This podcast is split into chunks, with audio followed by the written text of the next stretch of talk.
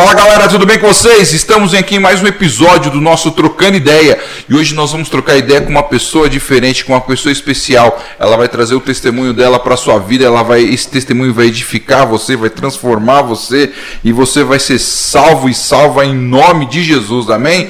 Estamos com a nossa convidada, mas então não, vou pedir para eu sou o Jean, já vou logo me apresentando aqui, eu sou o Jean, tá? E eu quero apresentar a nossa convidada vindo direto de lá lá do cangaço, porque essa é cangaceira de verdade, essa aqui ó, é de risca a faca, né? Nossa parceira, fala, se apresenta pra galera aí. Ah, galera, meu nome é Fernanda Vanil.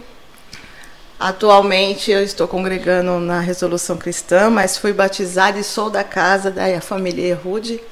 Sou uma Errudiana de carteirinha. Do meu lado aqui ajudando na entrevista, meu parceiro. E aí, irmão, sou o Jorge. Camiseta de corrida é roupa pra sair, né? É, aí, ó. Hoje eu vim até com uma estilizada aqui. ó. Jorge, é Tem- New Balance, tem- New Balance, fazendo tem comercial nome. New Balance. New Balance patrocina nós. É, por favor, quero um, um tênis aí. E é um prazer receber a Fernanda, né? Isso aí. É, sei 10% do testemunho dela e hoje vou me espremer pra gente sair daqui abençoado, né? Amém, amém. E aí na ponta? Paz, eu sou a Camila, estou ansiosa para esse momento, para saber mais e eu posso falar para você que você vai sim ser abençoado e edificado com este testemunho. Amém. Louvado seja o nome do Senhor. Amém, irmãos. É, Fernanda, com a gente aqui em nome de Jesus. Fernanda, a gente quer saber do dos primórdios, né? É, é, é, onde você nasceu, onde você foi criada. Vamos começar lá da sua infância, né? Onde você nasceu? Eu nasci aqui em São Paulo mesmo, né? Ah, legal. Sempre morei aqui no Jabaquara, ali no- na Vila do Encontro, né, perto do Corpo de Bombeiro. Cresci ali. Fui um tempo para Diadema, no Jardim das Nações, e depois voltei, retornei ali para a Vila Faquini, no Jabaquara. Estou aqui até hoje, em nome de Jesus. Jabaquara, aqui, no, aqui em São Paulo, né? É isso mesmo. Ah, da hora, da hora. E de, deixa eu falar, você, quando você teve o seu primeiro encontro assim com Cristo, assim, conta pra gente como é que foi. Bom, aí a gente vai ter que voltar um pouquinho antes. né? Não, vamos voltar, vamos lá atrás. Vamos a, gente, a gente tem tempo. atrás. Tempo é o que a gente com- mais tem aqui. Com todo respeito, eu pegaria como que era a sua adolescência, entendeu? Boa, boa. Eu, eu queria que a Fernanda fizesse uma cronologia assim dos fatos. Porque se ela já falar da parte de Cristo, a gente vai embora. É verdade, é É verdade. verdade, Entendeu? verdade, verdade. Boa, Jorge, boa. Aí, Não, eu tive um- uma infância muito alegre na parte da minha família, né? Porque a minha família sempre foi muito unida, né? É, todos temos muitos defeitos, mas assim, sempre muito unida, né? Quando chegou aos meus 12 anos, nós se mudamos para Rua Haiti, ali em Diadema, no Tabuão Diadema, né? E ali eu conheci o pai do meu filho. Com 13 anos eu me perdi na vida, né? Com 14 anos eu já estava grávida, né? Não por causa de minha família, que não pegava no pé, não. É, eu coloquei na minha cabeça que com 15 anos eu ia ter um filho. E eu tinha isso, uma certeza dentro de mim que com 15 anos eu ia ter um filho. Eu não sabia como, mas eu ia ter um filho. Peraí, quando você tinha 11 anos, você falou, mano, eu quero ter um filho. É, com 12 anos, quando eu me mudei para lá, foi uma ideia fixa que nasceu dentro de mim que eu ia ter um filho com 15 anos. Eu não sabia como que isso ia acontecer, mas eu ia ter um filho com 15 anos. Mas aconteceu assim, uma Não, não foi ausência, nada planejado, não. Foi assim, uma coisa levou a outra. Conheci o pai do meu filho e es- escola, né? Estudando ali e tudo mais. E aí a gente foi namorando, eu acabei me perdendo, né?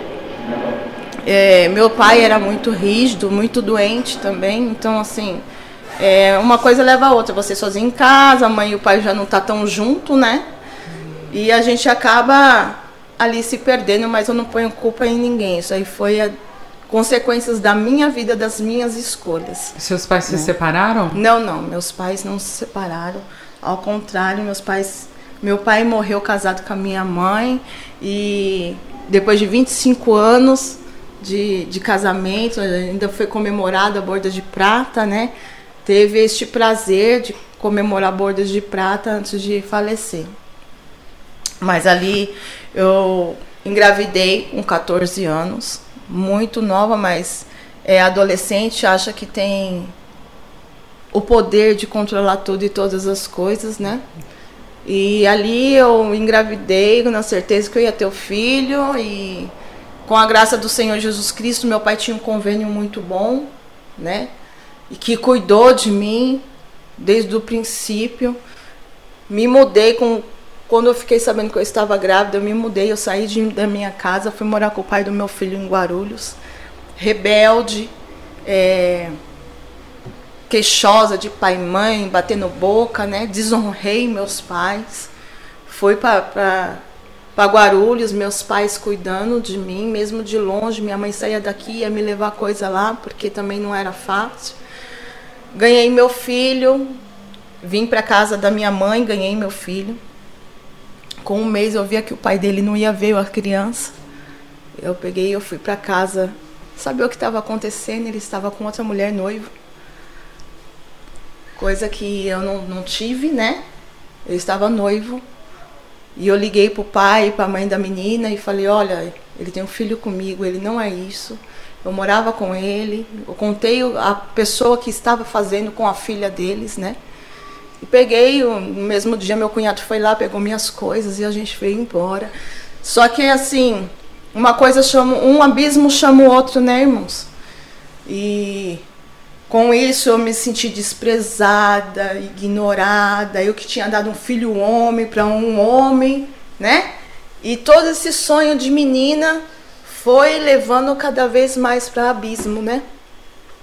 E eu me senti muito mal e eu continuei a minha vida assim. É, não criava mais o meu filho direito, porque quem criou foi a minha mãe, porque é, eu colocava a culpa do que aconteceu no meu filho né? Porque assim, se eu não tivesse engravidado, uma coisa que eu queria, entendeu? Não teria empatado a minha vida com o pai e etc e tal. Então, assim, eu não maltratava, nunca maltratei o meu filho. Com um ano e oito meses, ele pegou uma doença chamada púrpura, que ele, o sangue não coagula então, com um ano e oito meses, ele foi internado no hospital. A minha irmã ainda chegou a me dar uns empurrão, pensando que eu estava batendo nele. E a gente correu para o hospital, porque ele saía manchas roxas nele. E ele chegou no hospital chorando sangue, porque o sangue não, não coagulava. Eu entrei em desespero. E eu fiquei um mês internada com meu filho até as plaquetas dele se estabilizarem.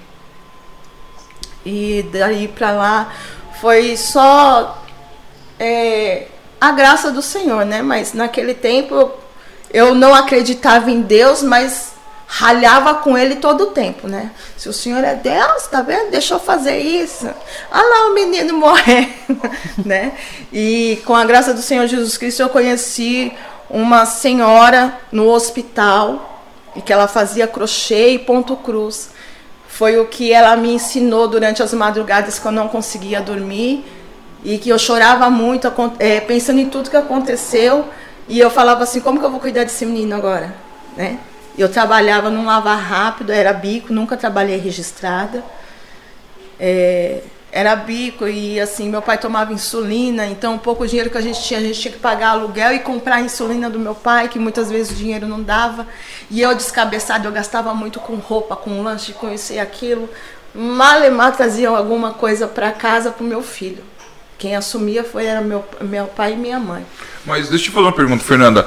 O seu, quando o seu pai ele ficou sabendo que você ficou grávida, ele, mano, ele falou, e aí, você tá tirando tal? Não. Ou não, falaram assim, é, fazer o quê, né? Não. Ou não brigas, chegou, teve né? briga, seu pai e sua mãe, a dona Marina chegou e falou, e aí, você chegou, de onde apareceu essa gravidez? Sua mãe, mãe só chorava. Decepcionada, eu vi a decepção na cara da minha mãe, né? E o meu pai, ele ficou um mês sem falar comigo. E eu não vinha na casa deles. Quando eu vim com o pai do meu filho, ele foi para cima, queria enfiar porrada, e eu entrava na frente, pegava em mim. E ele queria bater no, no, no, é, no, no pai do Kevin. Isso. E depois apazigou a situação, eu consegui conversar com meu pai. E a, durante a minha gravidez, quando eu vinha para casa da minha mãe, seis horas da manhã meu pai ia comprar pãozinho quentinho para mim sabe? Vinha com pão quentinho, dando o pão tá quente, eu ia tomar café com meu pai. É, meu pai sempre foi muito grosseiro, mas depois que ele ficou doente, ele fi- o filho que ele teve mais convívio e mais doçura, né? Entre aspas, porque era uma pessoa rígida, foi comigo. Então, assim, foi o que mais me pesou depois, né? Porque isso pesa na consciência, né? Mas eu acho que foi isso que me trouxe de volta para as minhas raízes. Que Legal. não deixou eu me afundar mais naquele momento. Vocês são em quantos irmãos? Três irmãos. Um faleceu há pouco tempo. E quem é, e quem é o mais velho? O Alexandre. O Alexandre era o mais velho. Aí depois vem você e depois é o Roberto ou o Não, Roberto a Roberta você? e depois eu. Ah, você era mais nossa. Nossa, então seu pai deve ter ficado, né? Falou, mano, aí Decepção. não, aí não. Decepção. E aí depois ainda o o pai, o pai do Kevin, né? Furou seus olhos e falou, mano. Acabou, né? Nossa. Aí a gente cara. escutava, é, quem vai querer você com um filho? Ah, Além de tudo que eu sofri de, de ser deixada de lado, a traição, porque traição gera outros sentimentos, né? E eu, eu via isso.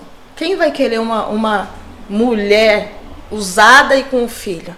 Então, assim, as minhas esperanças de casamento não tinha. Tanto é que minha irmã casou, eu tinha, ah, eu tinha, tava com quatro meses de gravidez. E eu corri, assim, ajudei na preparação, porque eu sabia que eu não ia viver aquilo, mas eu tinha que estar ali com a minha irmã, porque minha irmã casou. E aquilo foi para mim a- o espetáculo da minha vida. Minha irmã casou.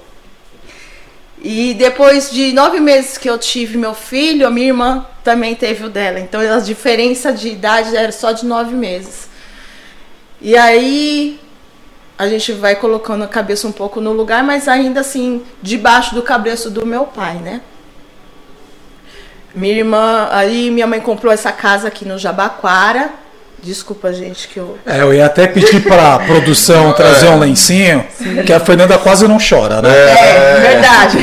Ô Fernanda, mas sem querer te cortar, na sua gestação, é, você descobriu que o pai do seu filho, o pai do Kevin, estava noivo? ou Não, foi não. depois do nascimento? Foi 16 dias depois.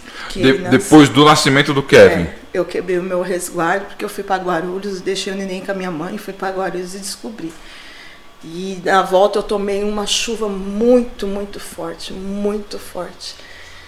E aí eu acabei quebrando todo o, o resguardo mesmo, né? Quebrei o meu resguardo e. E naquela época era moça, né? Então. Não.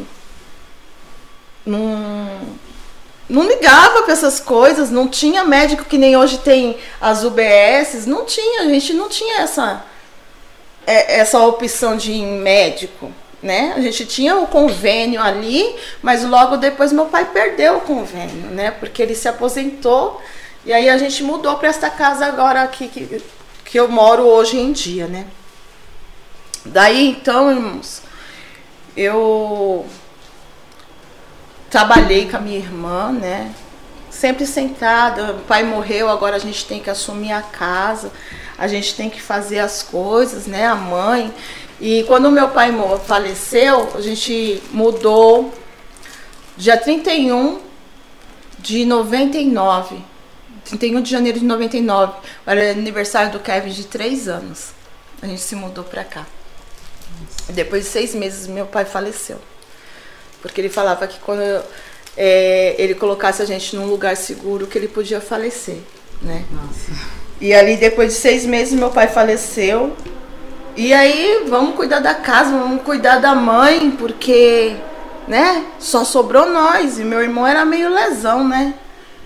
Meu irmão, ele não pegava duro, né? Ele era o, mais velho, mas parecia o do meio, entendeu? A minha irmã sempre foi mais é, empoderada nesse sentido de vamos que vamos, vamos que vamos, né? Não deixar cair a bola. De pegar a É, responsabilidade, pegar a assim. responsabilidade, que desde nova ela sempre ajudou muito na família, pagando aluguel e tudo mais. pegar- Legal. Então minha mãe pegou e falou que não dava para morar naquela casa. E ela se mudou pro Taboão da Serra.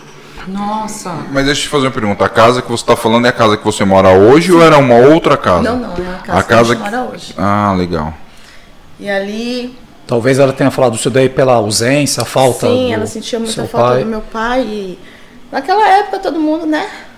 Chutava um Enchia o balde caneco. grandão, né? E aí o meu irmão ficou morando no quartinho da parte de cima, minha irmã na casa do meio e eu embaixo. Eu morava com o Kevin só. E minha irmã com o esposo dela, meu irmão com a mulher dele, né? E ali minha mãe foi pra lá, foi morar no quintal de uma amiga dela e a gente ficou longe da mãe. Ah, sua mãe, sua mãe deixou a casa pra vocês Foi, e foi pro Tabuão. foi pro Taboão. Não queria. E eu entendo hoje, eu entendo que ela estava muito machucada, porque era o amor da vida dela. O primeiro namorado dela. Então, assim, ela não queria ficar perto de nada que lembrasse ele. E eu entendo isso hoje, né? Porque naquela época, não, a mãe abandonou a gente. E aí. Aí a gente começou a. a conhecer o povo da rua, né? Ficar sentada nas calçadas, né? As crianças crescendo, que naquela época a gente ainda podia ficar sentado com as crianças na calçada, brincando, pega-pega, etc e tal. E aí a gente foi conhecendo a malandragem da vida, né? É, a gente foi conhecendo algumas pessoas que não tinham um coração muito bom, né? Que foi induzindo a gente a fazer algumas coisas porque a gente se achava malandra, mas nós éramos de uma família totalmente tradicional, não é mesmo? E aí a gente foi conhecendo a vida, conhecendo a vida. Depois de alguns anos, é, a gente já estava assim, a nossa balada começava na quarta-feira. Era de quarta a domingo, enchendo caneco, indo pra samba. E frenético, era de um dia pro outro, de um dia pro outro, virado, virado, virado. Nessa época eu não usava droga, a gente nunca usou droga nessa época não, mas a gente gostava muito de beber e de dançar e nós era as minas que chegava, tinha que tirar as garrafas, de arrumar confusão, né? Não olhava torto pra nossa cara que a gente já queria bater. Mas não, mas quem? Você e a Roberta Eu, ou você e as Roberta, porguentas da, da, da quebrada? Não, nós tinha nossas, nossas Tá aí o, o parça, termo né? cangaço que você usou na apresentação. É, eu- vocês entenderam porque eu falei cangaço? Tá aí, ó. Não, nós tinha nossas parças, né? É, uma delas era casada, outra era solteira galinhona e rodada pra caramba. Tinha a que era mais brava de todo mundo, né? Que a gente cobria a briga uma da outra e ninguém mexia com a gente. Onde a gente chegava, a gente era muito bem recebido. Mas vocês, mas vocês tretavam de sair na mão mesmo? Falou assim, ó, Tretava de mano, chegava aquelas minas, aquelas forgadas ali da, É. zona, da Zona Leste chegou, vamos pegar as meninas da E Zona Leste. teve- a gente Aqui é ia Maria Bonita. É, né? aqui é peixeira E no chão, chegou cara. dias da gente chegar e quando chegava o bonde das meninas, as meninas chegou, tira as garrafas da mesa porque as meninas estão chegando. E sem dó, a gente ia pra cima tanto do homem quanto da mulher, do que viesse, a gente via pra cima, porque é, a gente aprendeu que só era eu e a minha irmã, porque meu irmão tinha mudado. Ele arrumou confusão lá na rua e foi se, se mudou, foi morar lá pro, pro lado da Catarina e ficou eu e minha irmã. Então, ou a gente batia de frente ou a gente ia ser sucumbida, entendeu? Ou seja, é o terceiro abandono da Era sua o terceiro vida, abandono. né? Tipo, primeiro, Primeiro foi o, O o pai. pai. do Kevin, né? segundo, Segundo, a sua mãe que vai pela dor que ela Sim, sente. pela dor que ela estava sentindo, né? E o terceiro, seu irmão. Meu irmão abandonou, então ficou eu e minha irmã, parceiraça como sempre. E uma cobria a outra, ela ia sair para trabalhar porque eu não tinha emprego fixo, então fazia um biquinho ali, um biquinho aqui. Mas antes disso, hum, eu tinha ficado com o meu melhor amigo de escola, que é o pai da Jade. E ele, na época que meu pai faleceu, ele cuidou muito de mim. E a gente acabou se envolvendo, que ele sempre falou assim, eu sempre gostei de você desde quando a gente estudava. Então assim, o amor dele me fez amar ele, mas eu amava ele de por amigo, porque ele é uma pessoa extraordinária, ainda é uma pessoa extraordinária. E ali eu engravidei da Jade, fiquei com ele por um tempo, mas eu já estava muito envolvida com o pessoal da rua, né? Então, assim, não dava pra gente ficar junto, porque ele era muito certinho. Eu queria, eu queria sambar, eu queria dançar, fora as escolas de samba, né? E você ia, você ia pras escolas de samba? E nós ia. E a gente um dia desse aí que a gente falou Poxa. mal do carnaval. A gente Carnaval. desceu a lenha no carnaval. Podia ter convidado a Fernanda. É. Mas as crianças, porque até aí É. o Kevin tinha Quando, o Ke- quando a Jade anos? nasceu, A Jade é pequenininha. se eu não me engano, a Jade tinha se- o Kevin tinha sete anos quando a Jade nasceu. Mas aí você ia, por exemplo, é, lá pro ensaio da escola, onde ficavam as crianças? Em casa. O Kevin cuidava da Jade. O Kevin cuidava da Jade. E Vocês saíram, porque a sua mãe tava no Tabuão, certo? Mas hum, tava no mesmo terreno da Roberta, né? da Não, sua não. irmã. Não, ela estava aqui, a comigo. Roberta.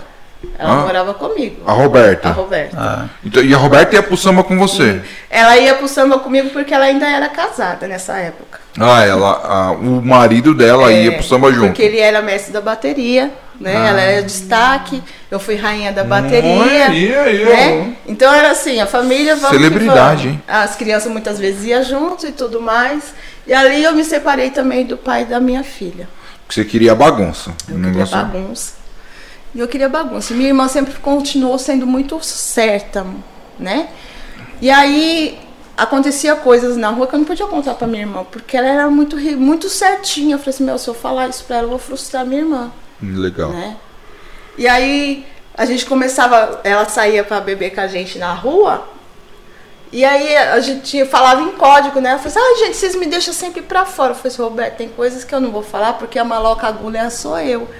E eu não quero é, acabar com o mundinho da minha irmã, né?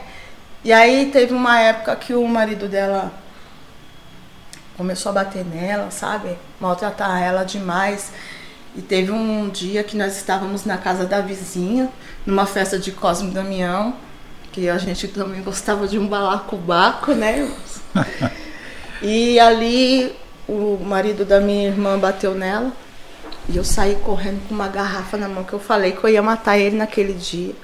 E o pessoal correndo atrás de mim, só deu tempo de eu ligar pra minha mãe e falar assim, ó, corre pra cá porque o Geraldo tá querendo matar a minha irmã e eu não vou deixar, porque se ele for pra cima dela, eu vou matar ele. Foi o tempo da minha mãe chegar, demorou mais de quatro horas para minha mãe chegar, porque em Embu das Artes ali, tá bom da Serra, muito longe. E aquele dia decidiram se separar, decidiram se separar, se separaram. Deu o que fazer para ele sair de casa. Foi muita, muita treta ainda aí debaixo desse, dessa ponte. Mas ele saiu de casa e aí minha irmã começou a colar com a gente. Aí a sua irmã começou a ir trabalhou, pros rolês com você. É. Mas deixa eu só pergunta. É, você falou assim que você gostava da bagunça. Qual- o que, que era essa bagunça? Era beber, ficar Era os beber, dançar. Não, eu nunca gostei muito de ficar saindo com homem, não. Ah, então a bagunça era beber Não, e sair sambando. beber, sair sambando, se olhou feio pra mim, pisou no meu pé, o E era- pau torava. e E muitas vezes não era nem a gente que arrumava confusão, mas se tava, se mexeu com você, mexeu comigo também. A gente andava junto, então tinha que colar todo mundo junto.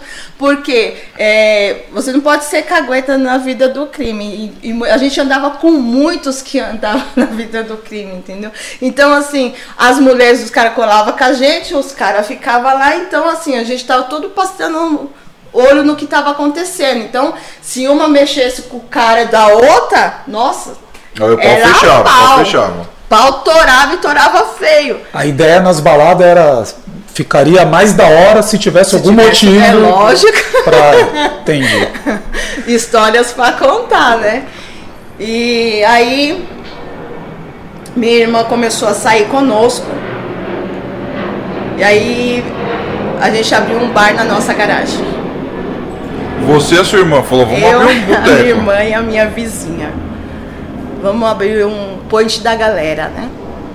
E ali a gente vendia muita vodka, muita batida, né? A gente fazia batida de coco, goiaba. Eu fazia, chegou o dia de fazer 24 garrafas de 2 litros de, de, de batida. E a gente vendia salgado, tinha pagode, né? A gente contratava as rodas de pagode para ir para lá. E aí veio os caras, os caras vinham armados. E muitas vezes tinha treta, a gente se colocava, não, gente, nada disso, não sei o que lá, não sei o que lá. E tinha muita confusão, né? E nisso aí você, aí, isso- nisso você, você andando com a galera do crime e tal, e tipo assim, Mas nunca você, você já tinha e o, e o Kevin pequenininho lá e a Jade E a também Jade bebezinha, também. né, bebezinha. Sim, então assim, durante o dia eu corria para fazer as coisas do ponte, deixava a comida pronta e subia pro ponte da galera e deixava o Kevin cuidando da Jade, Junto com o filho da Roberta.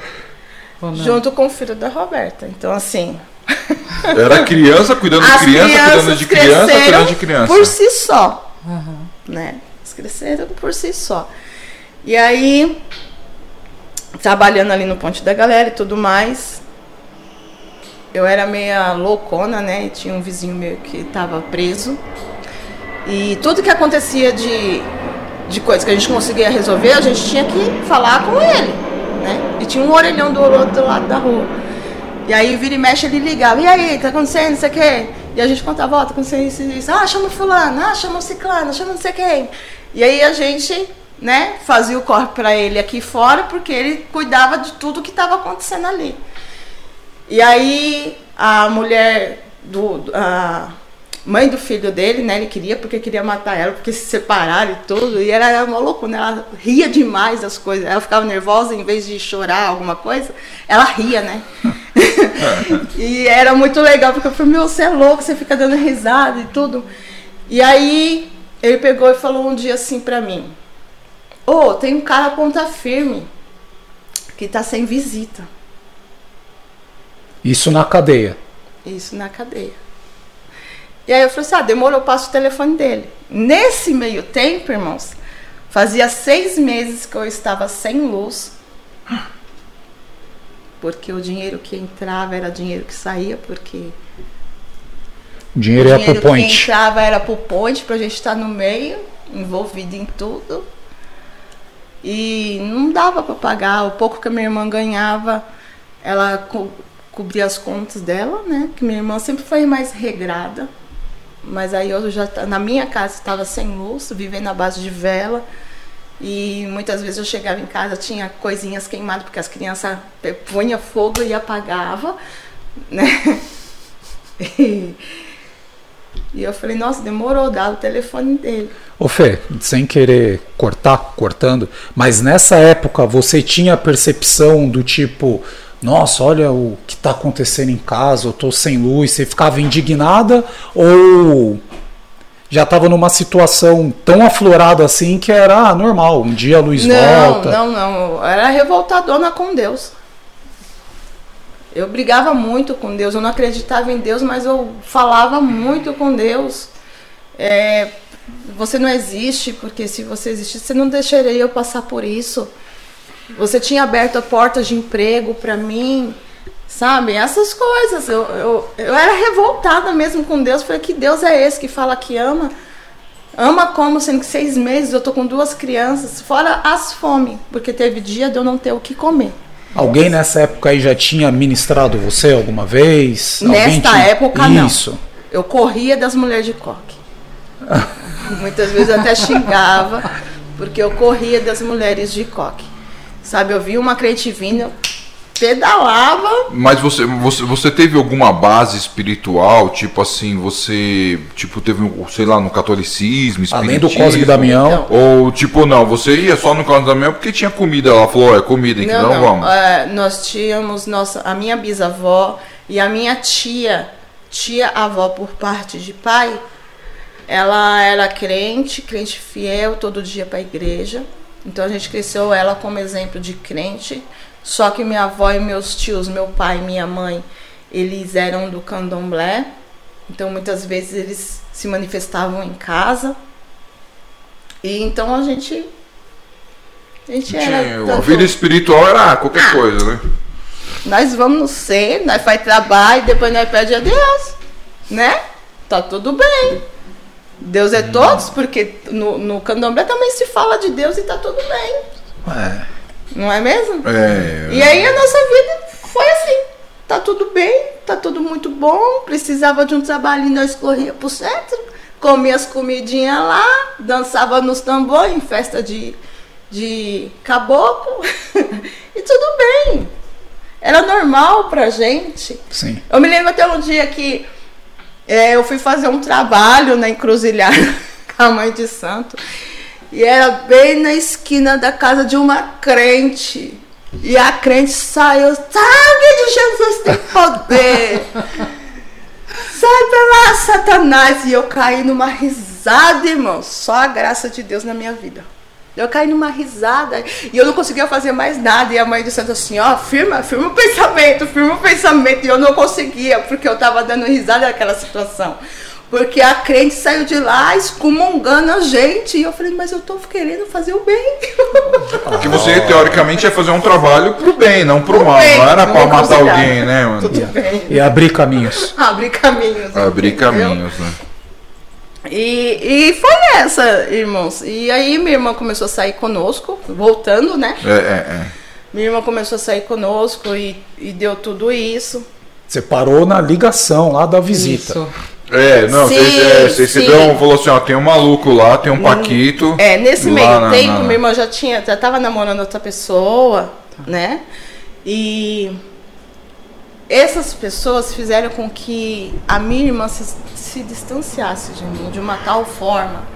Porque minha irmã não aceitava que eu, que eu fosse pra cadeia. Porque nós podíamos ser zoada, mas não chegar a tal ponto de se envolver desta forma. Não é mesmo? E aí eles falavam, aí apareceu um homem, todo de preto. Ele entrou dentro do ponte da galera, ele sentou e ele bebia e ficava olhando pra cara da minha irmã com um olhar que só graça. E aí eu olhava pra cara da minha vizinha, minha vizinha olhava assim pra mim e falava assim: Você mandou esse cara aqui? Eu falei: Não, tem nada a ver. É, porque, porque na época eu ia visitar o Denis e minha irmã e minha mãe falou que se eu fosse visitar ele, que eles iam tirar meus filhos de mim. Então eu liguei pra ele falando que eu não ia, porque eu não ia perder meus filhos. E ele me ameaçou de morte. Falou assim, se você não for, eu vou matar você, porque eu já sujei meu rol de visita. Mas você já tinha ido uma vez? Não, não, não. Ele eu ainda não tinha ido. Nós só estávamos falando por telefone.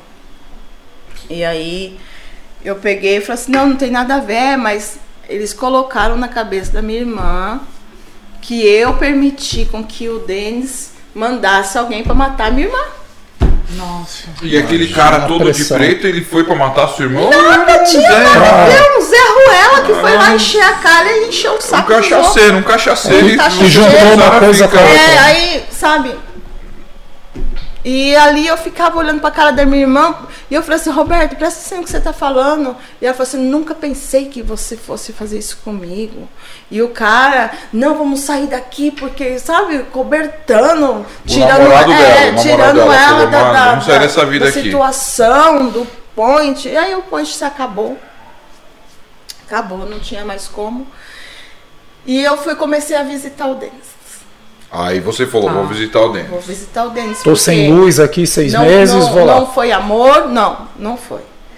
Foi um caso de necessidade. Eu falei assim, bom, a única pessoa que pode me tirar do zero, de eu ter pelo menos comida para dar para minhas crianças, era o Denis. Entendeu? E aí ele já mandou a menina que trabalhava para ele me levar um telefone. E me arrumou um dinheiro para me colocar comida dentro de casa. Me mandou o dinheiro para ir visitar ele, né? E ali eu fui visitar ele, comecei a visitar ele. Não foi por amor, mas é, ele precisava de mim e eu precisava dele. A gente foi se conhecendo. Foi na época ainda que ele queria é, matar a mãe, de, a mãe do filho dele, porque tinha traído ele e ele era muito envolvido. é, Ele era o cara e eu não podia permitir que isso tivesse acontecido. E eu falava: como assim? Seu filho vai ter raiva de você pro resto da vida. Não interessa o que ela fez, passou, porque se você fazer isso, mesmo você estando na sua razão, é, seu filho não vai te perdoar por, por nunca na tua vida. Não, mas não quero saber. E foi muitas águas roladas por aí. Isso aí faz parte do testemunho dele, né? Sim. É, não, é só eu- mais ou é, menos é. para vocês saberem o que eu Não dá spoiler não, do né? testemunho dele, É, né? quando tiver com o testemunho pronto ele vai dar. Bem. E ali é, eu comecei a, a levar droga pra cadeia, né? Eu lembro de uma vez que o diretor da cadeia falou assim, na primeira vez que eu fui ver ele, com a cara e a coragem, você é esposa dele? Eu falei, sou. Quanto tempo vocês são casados? Eu falei, nós somos casados. Desde quando você é casado? Por quê? Ele, ele tinha outra visita e a esposa dele caiu com droga. E ela tinha sido presa já fazia dois anos e eu não sabia Peraí. que. Peraí, peraí. Eu- agora eu buguei aqui. Vou até me arrumar. Vou, você arruma aí. Ele, tipo assim, mano, ele tava sem visita. Tava Aí sem falou, visita. mano, tu precisa de uma visita aqui, tá? É. Um camarada, né? O dono da rua falou, precisa de um, tem um camarada meu que tá sem visita. Ó, Isso. me põe no esquema. Aí você começou a visitar ele. Aí o diretor falou assim, não, mas ele tinha uma visita. Não, não falou isso. Ele só perguntou: você é mulher dele? E eu falei: sou. verde. Eu assinei embaixo, bati de frente com E o diretor falou assim, não, mas ele já tinha uma mulher aqui Não. visitando ele, não? Quem foi que falou pra você? espia só. Mas, mas só rapidão, ela caiu porque ela tava. Ela caiu aqui fora com Não, droga ela caiu ela lá cai- dentro. Levando droga lá pra dentro. pra. Ah, agora a história ficou legal. E aí Né? eu bati de frente com o diretor. Só a mulher dele, só a mulher dele. Só a mulher dele, só a mulher dele. E ele falou, tá bom. Aí eu fui pra revista. E com a graça do Senhor Jesus Cristo, só faltava olhar dentro do meu ouvido. E não caiu com a graça do Senhor. E eu entrei lá dentro, eu fui. E, e aí E, e foi, dessa- e né? nessa revista você tava com droga. Tava. No ouvido? Não. E, mas não, agora é. Pô, nossa, mano, e onde você colocou a droga? Aqui eu, eu tenho que fazer essa pergunta, porque agora. Olha, peraí, mas você Não, nunca é assistiu Necessidade, Não há filmes? necessidade. Ah, tem. Cara, eu não, mano. E você conseguiu entrar. Eu entrei e ali é, era o meio, né? Porque aí ele levava, vendia lá dentro. É. Eu aqui fora recebia os dinheiro por meio de depósito, entendeu? E ali eu virava o dinheiro tanto para ele quanto para mim, poder pagar as contas e ter comida e poder visitar ele. E foi girando, né? Daí fiquei mais ou menos um, um ano visitando ele. E aí ele saiu de condicional. Legal. Ele saiu de condicional e foi a alegria, né? Tava vindo pra casa. Mas aí, é, ele é o cara, né? O dono da biqueira. Ele é o cara. E aí ele teve que enfrentar a mãe da filha dele, que- aquela que tinha caído, que saiu da cadeia. Sim. E ele tava comigo. E antes de eu visitar ele, eu falei com os caras, eu falei com as minas, o cara é casado, o cara é casado. Por quê? Porque se, se eu virasse a outra, eu ia levar um cacete que talvez morreria na situação, né? E não, ele não tem ninguém, ele não tem ninguém, e ele tinha. E aí eu descobri como. Depois de uns seis meses, mais ou menos, que ele estava de condicional, ele foi preso. A polícia entrou em casa e falou assim: Ó, a gente veio através de uma denúncia que você estava batendo na sua mulher. Oxi. Simplesmente assim. E aí, não, não tem nada a ver. Eu tava limpando a casa, lavando roupa. E não, não tem nada a ver, pode entrar, não tinha nada em casa e tudo. Aí eles subiram de novo, chamou ele no portão e falou assim: "Ó, a gente vai te levar porque você tá devendo uma pena. E aí ele foi pro Cadeirão de Pinheiros. Nossa. Ele foi preso de novo e meu mundo desabou. E assim, nesse decorrer de seis meses, ele não ficava muito tempo em casa e eu, assim, eu entendia porque ele tinha que resolver os negócios da biqueira dele. Ele chegava de madrugada em casa, eu entendia porque ele estava correndo atrás dos negócios, né? E sempre com a casa muito arrumada, com a casa muito limpa, porque ele era muito limpo, ele era a roupa sempre extremamente passada. Aí ele foi preso. E no dia que ele foi preso, a amante dele me ligou. Eita. Aí falou que ele batia muito nela, que ela tinha dois filhos, mas não era dele. Eu falei assim, nossa, que engraçado, ele senta o cacete em você porque em mim ele nunca colocou o dedo. E ali eu falei assim, não, que não aceito. Aí eu fui visitar ele, eu falei que eu não aceitava aquilo, que eu não aceitava aquilo, mas enfim, ele continuou com essa menina. O carro estava na casa dela, e aí os amigos dele pegavam o carro para me levar para o Cadenhão de Pinheiros para poder visitar ele. Comecei a levar droga para ele, porque tinha que virar o dinheiro. Mas nesse meio tempo você começa a amá-lo? Ou ainda não? Não foi A assim? gente se acostuma. Sim. A gente se acostuma com a pessoa, porque eu queria fazer com que ele visse em mim uma mulher de fé. Porque eu já tinha sido muito desprezada. Será que se eu fizesse tudo por um homem que era totalmente errado, se ele visse que eu era ponta firme, talvez ele não me jogaria fora. Mas uma mulher de fé em qual sentido? Você já tinha ido pra igreja? De- Não, ser valorizada, fiel, Mulher de né? fé é a mina de fé que tá do lado, É, que corre é, junto, é, que. é, a- a fiel, tô a do seu lado, entendeu? Entendi. Sou fiel, independente do que aconteceu, eu sou fiel. Escudeira. Entendeu? A sua É, ajudadora, independente Entendeu? Independente, entendeu? É, Você tá comigo, eu tô com você. Entendi. mesmo a gente não se amava, mas assim, onde você tá, eu também tô. Você tá entendendo? E se for pra rodar, a gente roda. Se for pra correr, a gente corre. Se for pra dar tiro, eu também tô. Entendi. Entendeu? E aí eu continuei levando droga pra cadeia, junto com uma amiga minha, que o marido dela também estava preso, eles estavam no mesmo raio. E virando dinheiro, um maço de cigarro para vender aqui fora, para visitar e etc e tal. E aí ele saiu depois de 11 meses. Depois que ele saiu de 11 meses, aí ele já não foi mais o mesmo. Aí ele tinha muitas mulheres na rua. Ele me dava de um tudo, sempre me deu de um tudo. Mas o a, ele não. Então ele era só para sexo. Acabou.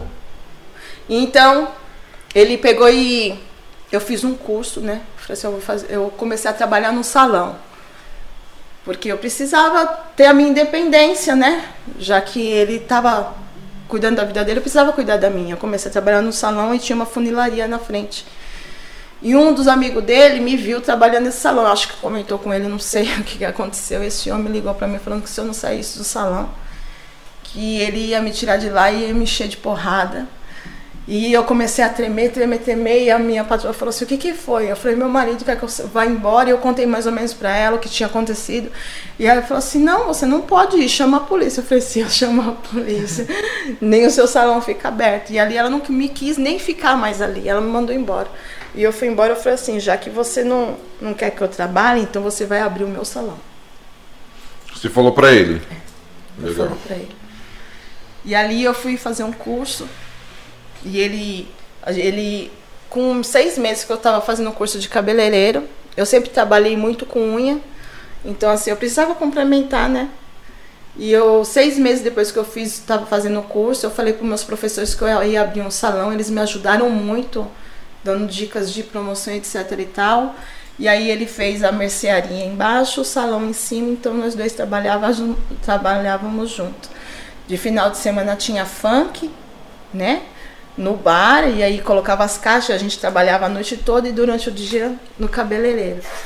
E mesmo assim, me traindo muito, sabe? É, não tendo uma vida de casal, né, irmãos? De carinho, de atenção e etc e tal. E aí eu comecei a ter uns sonhos muito estranhos. Eu sonhei uma, uma certa vez que o meu filho estava se afogando no mar e que o Denis, minha mãe minha irmã ficavam aqui atrás, o mar vinha, mas as ondas não puxavam no filho. Ele estava no meio do mar, com um sorriso muito alegre, sabe? Um semblante muito iluminado.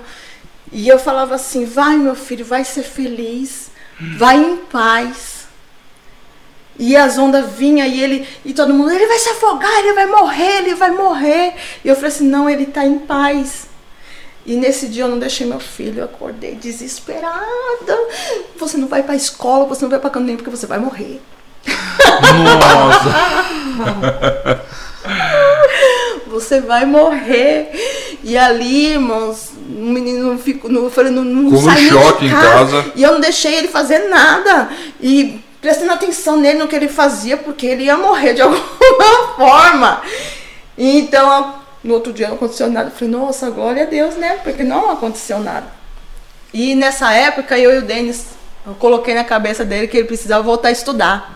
E nós estávamos estudando. O Denis precisava, O Denis, o é. Denis precisava estudar. Aquele menino ali. Precisava, porque precisava e eu consegui levar ele para a escola.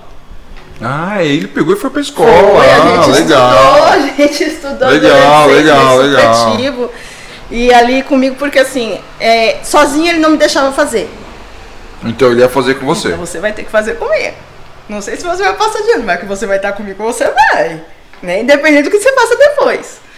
E ali a gente estudou tudo mais. E teve um dia, o cara tava dando muito trabalho na escola, muito trabalho e faltando muito na escola e etc e tal. E aí a gente foi pra escola e um pessoal, né, uma neguinha de trança lá. Uma neguinha de trança lá e distribuindo os panfletos. Não, porque vai ser muito legal que vai ser um vai ter um evento no Centro Cultural. Centro Cultural do Jabaquara, No Centro Cultural Centro Jabaquara. Cultural. Eu falei assim, nossa, que legal, vai ter dança, hip hop, não sei o que lá. Eu falei assim, nossa, É mesmo, vou dar pro é Kevão, né? Kevão gostava de dançar, vou dar pro Kevão e eu vou fazer ele ir, né? Tem que se envolver com coisa, né? Já que ele quer dançar, ele vai dançar. E aí eu peguei o panfleto e dei na mão dele e falei assim, você vai. E aí ele arrumou uma galerinha e foi pra esse evento. Nossa, brigou muito. Você vai porque você precisa. Eu não. Eu não. Eu sou a mãe, eu tô mandando. Só cuidado com a onda, né? O mar. Se tiver água lá, você corre. Se é água, você corre. Agora as coisas começam a entender. Agora eu comecei a entender uma parte do testemunho dela. Né? E aí eu falei, você vai ter que ir. Não quero saber, você. Agora você tem que fazer o que eu mando. Porque eu te dei asa e você só soube fazer cagada. Então, desculpa o termo, gente. É, então, é, agora você vai ter que obedecer. E o Denis, né? Não, o Denis não falava, né? Ele, "Ah, não", gritava, e- Mas o Denis falou assim: não, você vai mesmo ou não? Ele falou: não, você não vai em evento coisa nenhuma. Não, ele falou: não, você vai, vou falar, você vai. Sua mãe falou: você vai, tem que ir. sua mãe. Ah, legal, É. legal, legal, legal. E aí o Kevão foi. Aí chegou, a mãe foi muito legal porque tinha dança, eles me chamaram pra dançar lá no palco e se empolgou todo, né? E semana que vem eles vão vir me buscar. Vai te buscar pra onde? Ah, pra um lugar aí aonde que eles se encontram. Eu falei, aonde? Ah, num lugar aí, mãe. Quando eles vierem eu te falo. Aí. Nossa, mano. Ninguém, ninguém chegou a falar que era uma igreja Nossa, feminina, não, mano. não. É o Aí, ponte. Vai pra sábado, onde? Vai pro ponte. Me entra a Michelle, toda se sacudindo o cabelinho, e o Gula, negão de dois metros de altura. Fala. Não, a gente veio buscar o É bem assim mesmo, bem assim mesmo. Pra levar lá pra igreja. Eu falei, igreja? Um negão de dois metros de altura. Gente do céu. E meu coração tremeu, mas eu falei assim, ah, eu acho que é o lugar lá onde que eles se encontram, né? Deve ter gente de todas as tribos, né? Deixei o menino ir. Aí ele chegou todo serelepe, né? Aí ele veio todo alegrezinho, fala, não, mãe, o pessoal é muito legal. Eu falei assim, o que, que é lá? É uma igreja. Eu falei, ah, igreja? É, mãe, é uma igreja que tem hip hop, street. Eu, hip hop, street, eu falei, Kevin, isso daí é mutreta, mano. Porque eu conhecia minha tia, minha tia era rigorosa na Bíblia ali, quadradona, não via televisão, não comia carne, né? Esses negócios tudo e. Falei, hip hop, dança. Quem te entregou o panfleto né? foi uma neguinha de É, trança. assim, Ela não tinha coque. Nada a ver. E aí eu fiquei pensando, falei, nossa, uma neguinha de trança, outro dança, um negão de dois metros de altura, a Michelle toda magrinha, toda jeitosinha. Eu falei, meu, tem alguma coisa errada, né? Mas até aí, grossa, ignorante do jeito que eu era, né? Pra, é melhor você se envolver com isso do que ficar dando trabalho, né? Olha, É, quanto né, amor, menos olha menos quanto amor. E eu deixei ele ir. Aí, passou-se um tempo, e eu trabalhando direto, sendo traída, e sempre querendo mostrar pra ele que não, eu era uma mina firmeza, que era pra ele olhar pra mim, que eu era uma mina firmeza. É, mesmo com aqueles trauma todos, e aí ele chegava com cheiro de mulher. Eu passava as roupas dele e chorando porque ele che... eu sabia que ele estava se arrumando para sair com outra pessoa. E o meu filho, que estava dando trabalho. Então tudo isso foi assim: eu vou lá e pôr esse menino para lá, que pelo menos não vai se envolver com o que eu tô passando agora. É, é. A Jade pequenininha, tudo pra ela, uhul, era flores e alegria, né? Porque era a princesinha dele. Isso daí eu não, não posso negar, porque a Jade sempre foi a princesinha do papai, né? E aí eu peguei e deixei o Kevin ir, tudo direitinho. Aí o Kevin me chegou e falando assim, mãe, vai ter um sítio. vai ter um sítio lá que o pessoal da igreja vai. E eu queria ir. Eu falei assim, Kevin, eu não tenho dinheiro para nada. Não tem dinheiro, e não sei o quê. Não, mãe, mas o pessoal vai pagar a mim. Eu falei assim, Kevin, eu não tenho dinheiro para nada. E você não vai, porque você não vai, porque você não vai. Mas, mãe, eu quero me batizar. Aí o pau fechou. Aí o pau fechou. Como assim? Como assim se batizar? Eu acho que o Kevin tinha o quê, 12 anos? Não, ele, ele tinha mais, mais né? Tinha uns 15, né? Uns 15 anos. É, 14, é, ele tinha, anos, é isso é. mesmo, ele tinha, tinha mais. E aí eu falei assim, como assim se batizar, moleque? Você não sabe nem o que é batismo? É como se eu soubesse alguma coisa. Como assim esse pastor está falando que vai te batizar? É. Nem sequer me conhece. Ah, machona. Ele sabe quem eu sou? É. Como assim? E aí eu peguei e falei assim, eu vou falar com esse pastor. Vou pegar uma garrafa e atrás do pastor. vou atrás desse pastor porque ele vai me explicar como que ele não conhece e quer levar uma, um menor para se batizar. Né? Porque o menor tem que ter autorização dos pais. Ele nem sequer me pediu autorização para batizar meu filho. Né? E eu cheguei lá na casa do Jean, Macha! Mas aí, velho, eu, eu, preciso contar essa parte do testemunho, eu preciso contar, porque, tipo assim, a igreja, só pra vocês terem uma ideia, a igreja era na, na, na lá em casa, né? Sim. E na a igreja era na nossa garagem, né? E, e, eu morava na parte de cima, normal, era, era a casa da minha tia. E eu cheguei do serviço, né? E eu falei, ó, vou tomar banho porque hoje é dia de culto, era dia de culto. Era uma quarta-feira. Quarta e eu fui tomar banho, eu tô tomando banho, vem a Tatiele, né, chorando. O que foi, Tatiele? Que foi? A mãe do Kevin tá aí na sala, ela quer falar com você, que negócio é esse negócio de batismo, ela quer falar com você. Eu falei, conversa com ela, Tatiele. Eu não tô com medo, medo. Uma flor eu falei assim, mano, eu né? falei assim, falei, mano, então Faz um pouco de sala pra ela, eu tô tomando banho, mano. Deixa eu tirar o sabão aqui do corpo. A Tatiane tava morrendo de medo, cara. De medo. E, e, nisso tava também a Vanessinha e a Paulina. É, devia e, estar. E elas eram muito amorosa, né? Aquela é, risadaiada. É. Eu falei, nossa, que menina fresca, mano. Não, mas a Vanessinha, a Vanessinha é chatinha, né? Vanessinha é, é aquela vozinha dela. É, e, é. E eu ficava pensando, eu falei, mano, que frescuranhada, cara. Quando eu vi o Jean, dois metros de altura, saindo do corredor. É. Eu falei, mano, esse povo é tudo grande, veio um negão e agora o homem desse tamanho, é cara. Thanos, né? É, chega... Bom, eu, pra te falar a verdade, irmãos, eu não sei muito o que foi dito. Não consigo me lembrar o que foi dito naquele dia. O que eu lembro é que é, eu comecei a conversar com o Jean e de repente eu comecei a chorar algo invadiu. As meninas, não sei se as meninas saíram, eu sei que, que eu só vi o Jean na minha frente. E eu glorifico demais o nome do Senhor por Amém. esse dia. Glória a Deus. Glorifico porque ali eu comecei a falar, falar, falar. Eu não sei nem o que eu falei para te falar a verdade. Mas eu lembro que eu comecei a chorar e você me deu um abraço e falou assim: não fica assim que as coisas vão melhorar. E eu fui embora, mas querendo ficar. Nossa, quando eu fui embora naquele dia, eu falei, meu, mas aqui é tão bom, é tão claro, é tão cheiroso, é tão limpo, né? É tão bom, agora eu entendo porque meu filho quer ficar aqui. E ali o Senhor começou a me ministrar. Porque aquele lugar me fazia bem. Aquele lugar realmente me fazia muito bem. E eu fui embora. E o Denis chegou e aquela minha vida, que eu enxergava tudo sujo, porque eu corrompia o meu corpo, aquela sujeira, e eu sabia que estava acabando com famílias. Eu não era burra, né? Eu fazia as coisas erradas, mas eu sabia que estava acabando com famílias, porque eu sabia que a droga fazia, porque eu tinha um irmão alcoólatra. É, pode crer. E ali, irmãos, eu não conseguia fazer muita coisa. Então a gente ia pro samba e eu comecei a usar droga sintética. Eu gostava demais de um êxtase.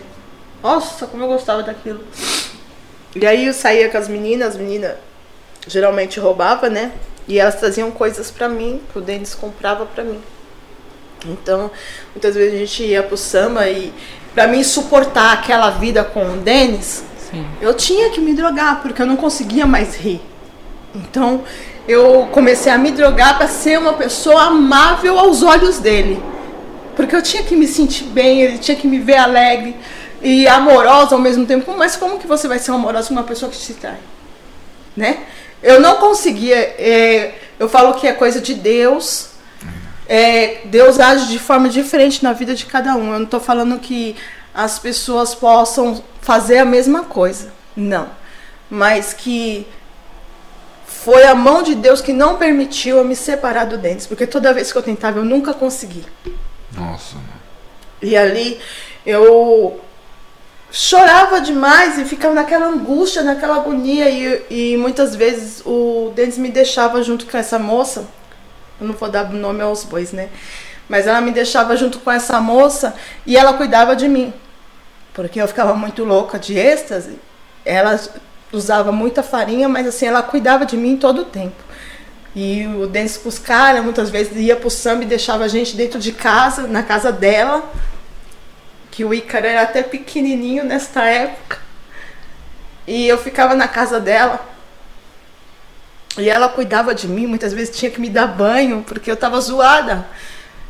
E, e a gente ficava a noite toda, pegava o dia com a mão e ele chegava e a gente continuava bebendo, a gente continuava usando, e a gente continuava no, frenético, ia para casa, deitava um, corpo, um pouco na cama para descansar o corpo, mas zoada de droga, então não, não dava para você dormir. E chegava às sete horas, se arrumava, ia pro samba, e tudo de novo, e tudo de novo. E chegou o batismo do Kevin. Chegou o batismo do Kevin. Foi no aniversário do Denis. A gente estava tudo virado. E eu, a minha irmã, o novo namorado da minha irmã. A gente estava virado, drogado, bêbados. E a gente foi lá para Eldorado no sítio, porque era o batismo do Kevin e a gente precisava estar lá. E ele foi xingando, né? Foi xingando, etc e tal. E ali eu comecei toda empolgada com aquela comunhão, né? Porque eu cheguei e eu fiquei na roda da Michelle, né? Cada um ficou numa roda, né? E eu cheguei de manhãzinha e eu fiquei na roda da Michelle.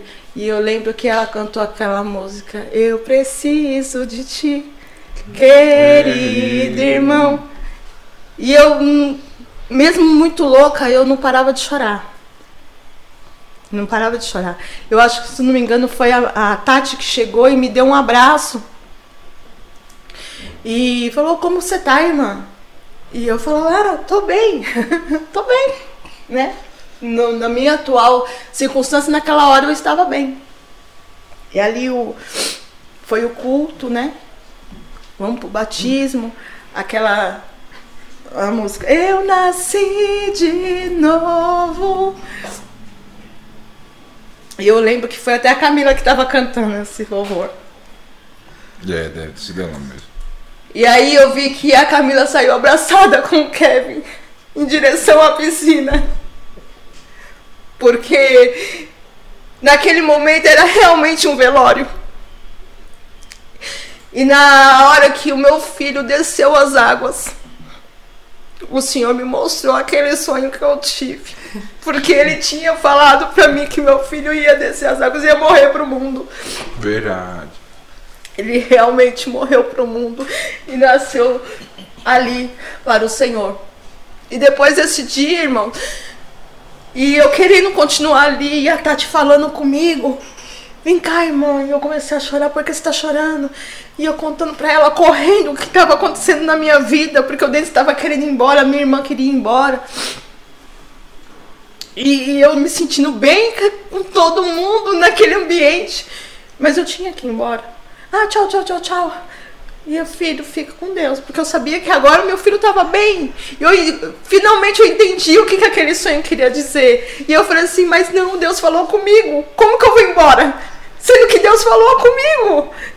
E falou comigo que não era ninguém que indaguei a Deus, como que você é um Deus de amor, sendo que você me deixou passar fome. E ele cuidou do meu filho, coisa que eu nunca fiz.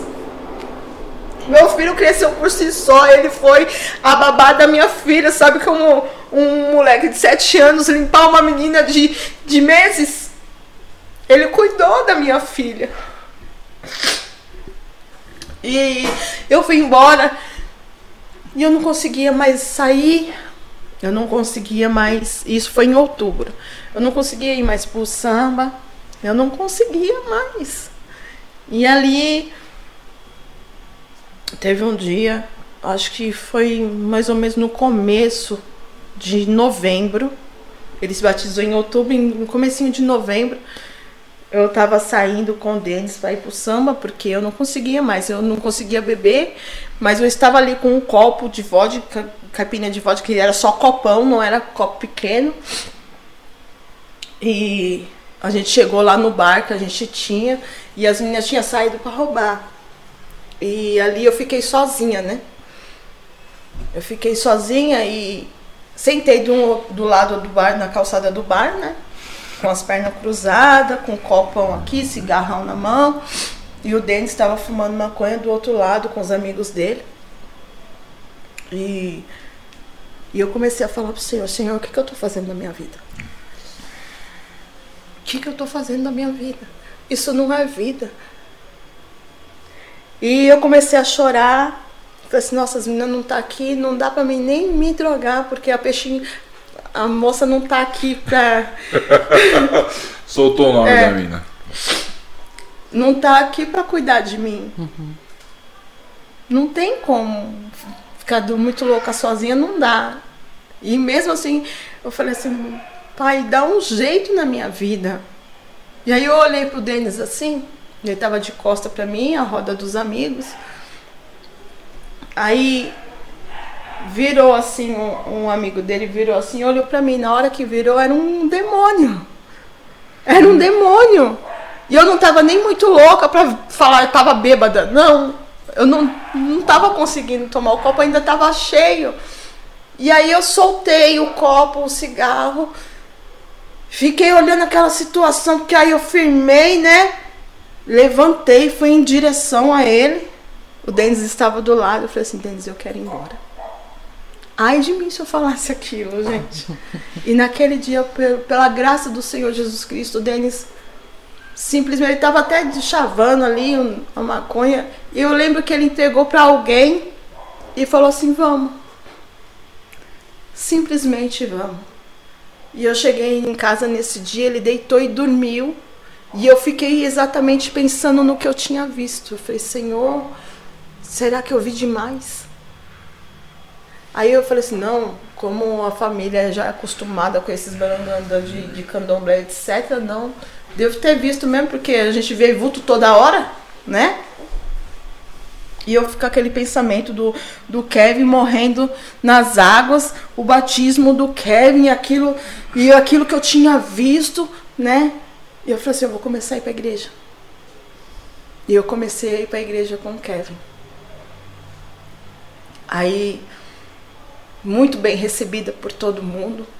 Muito, muito bem recebida. Parecia que eu era da família e eu nunca tinha sido tão amada daquela forma.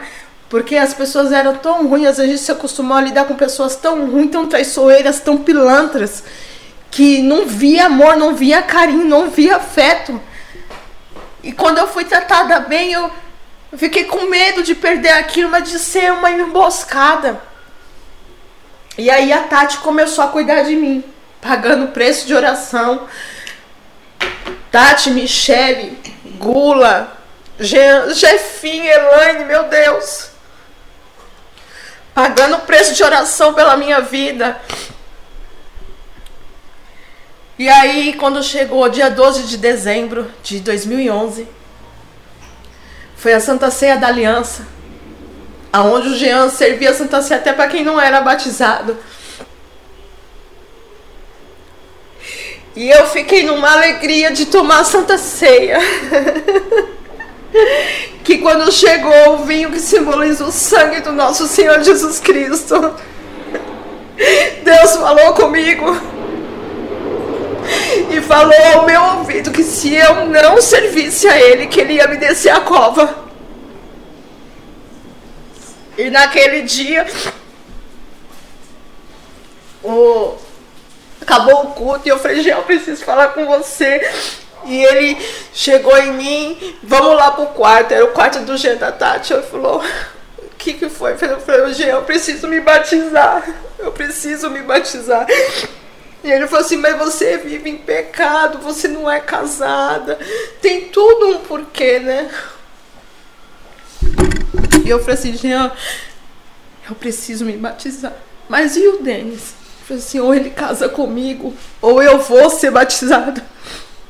E eu saí de lá com aquela certeza de que eu precisava ter aquele Deus para mim, porque o que eu tava sentindo naquela hora, aquela voz que eu ouvi que me libertou de todo aquilo que eu sentia, que me completou. Eu precisava daquilo para mim. E eu cheguei em casa, certa do que eu tinha que ser batizada. Eu falei assim, Denis, eu preciso falar com você. E ele falou, ele não fala, né? Até hoje ele não fala, mas Deus vai mudar essa situação. Ele só fala bom dia, boa tarde, boa noite. Mudou muito, mas vai mudar ainda mais. Glória a Deus, amém. E glória a Deus, amém. e aí, ele ficou olhando pra minha cara com aquela cara de deboche, né? E falou, fala. Aí eu falei assim, olha, é, vou me batizar. E eu preciso casar. Porque ou a gente casa, porque eu vou seguir a Cristo, ou então a gente se separa. E ele começou a rir. Mas não é assim. Ele começou a dar gargalhada na minha cara. E uma coisa que a Katati falava assim: não rebate, fica quieta. E naquele exato momento eu virei e fui pro quarto. Falei: Senhor, tá nas suas mãos. O Senhor sabe de todas as coisas. Eu estou te conhecendo agora, então a única coisa que eu sei é que eu preciso de ti. E eu dormi. Com a graça do Senhor Jesus, coisa que eu não fazia era dormir. Eu consegui dormir. e ali, no outro dia, ele acordou de manhã. E eu certa que eu ia para mais um dia de Erude, que a gente vinha cedo, ficava o dia inteiro. É. Ele falou assim pra mim: é? Já que não tem outro jeito, a gente casa. e eu falei assim: Amém. E saí. E quando eu cheguei na rua, eu falei: Meu Deus, Deus é Deus, né? E eu saí correndo, cheguei pro Jean Patati falando que não, ele vai casar, ele vai casar. eu só não sei como, mas ele vai casar. Ah, vamos marcar seu batismo dia 19 de fevereiro. Fez 10 anos que eu nasci de Glória novo. A Deus. Hoje, hoje, o dia da gravação. Para honra e glória do Senhor Jesus Cristo, eu creio que hoje foi o dia. E aí, vamos marcar o sítio, vamos marcar o sítio, dia 19 de fevereiro. Eu, Igorzinho, Renan, Lucas, Canjica, Bruninho. Igorzinho se batizamos tudo no mesmo dia. Galerão, galerão. Galerão. Natália, Natália. Natália, foi muita gente. E aí, eu lembro que o Denis foi, ficou com ciúmes do pastor Delay. Não, ele, ele teve. Não foi ciúmes, né? Porque eles eram. Eles eram o Delay morava numa, Na- na imprensa, né? é, e aí ele foi lá e teve confrontou o Delay. conflito. Teve conflito, só que o Delay nunca foi, né, da criminalidade, né?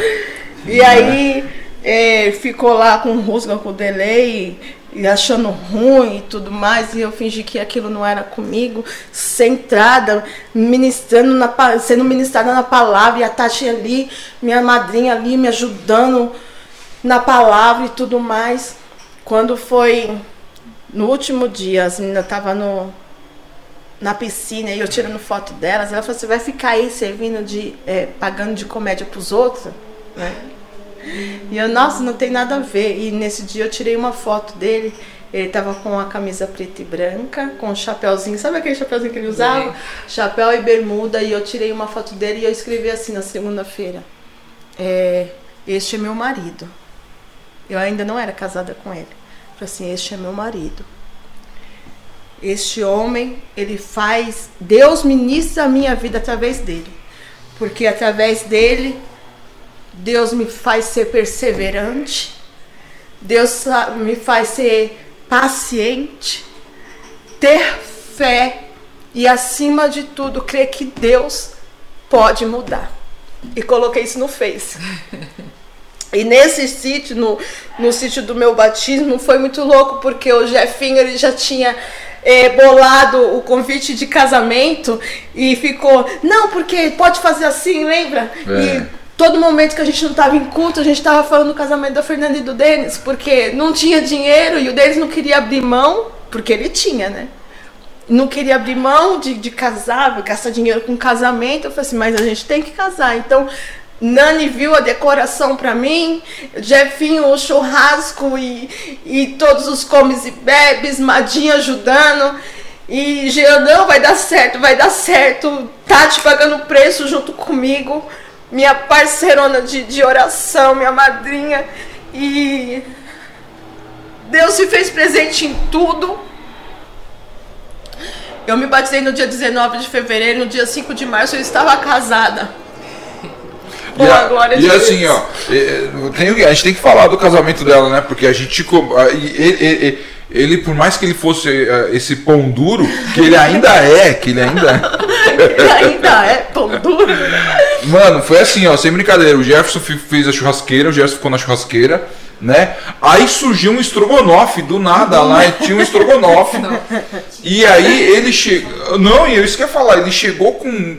Daqui a pouco. Ô, ô, ô, Jean, tem um, tem um espaço aí pra colocar salgado? Mano, ele encheu uma, uma sala maior que essa daqui, né? Que era aquela sala lá de cima, né? Mas lotada de salgado. Eu falei, e aí? Ele falou assim: é, se o pessoal se acabar o churrasco, tem salgado.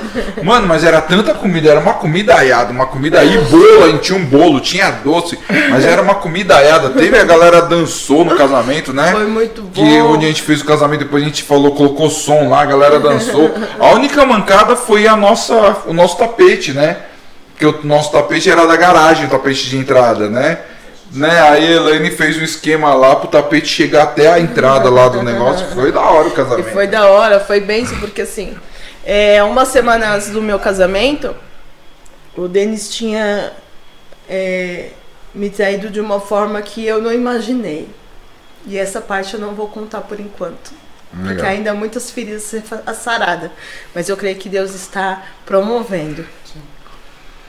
E eu falei, eu cheguei na igreja e falei assim, eu não vou mais casar. Aí o Jefferson falou assim, senta aqui. Senta aqui comigo que a gente vai conversar.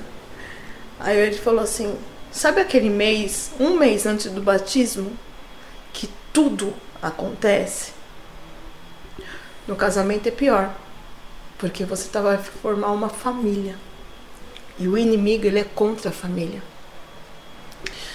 Então ele vai fazer de tudo para não permitir que você case. Mas a escolha ainda vai ser sua. Você pode acreditar no que Deus está fazendo, ou você pode tomar a sua decisão de não querer passar por isso. E a decisão é só tua. Mas eu vou te falar uma coisa. Deus já fez muita coisa depois do seu batismo, não fez? Eu falei, fez. E como fez, Jeff? Ele falou assim: então, você acha mesmo que isso é de Deus? E ali, Jeff me abraçou.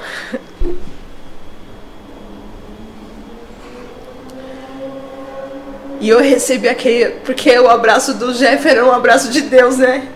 Porque ele pegava a gente assim, né? Ele abraçava, né? parecia que a gente tava numa almofadinha. E aí a gente ficou no culto, que foi uma benção, porque tinha das nove da manhã até as onze da noite, né?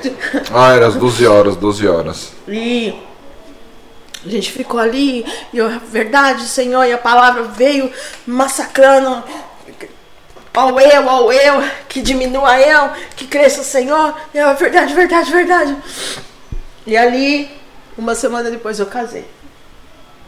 A Tati e o Jean me deu uma viagem de lua de mel que a gente não ia ter. a gente foi pra Ilha Bela.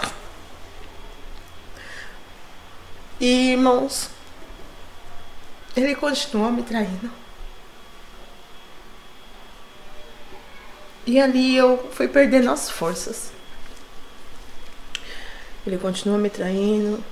E eu já, tanto faz como tanto fez, eu sei que eu fiz certo perante meu Deus.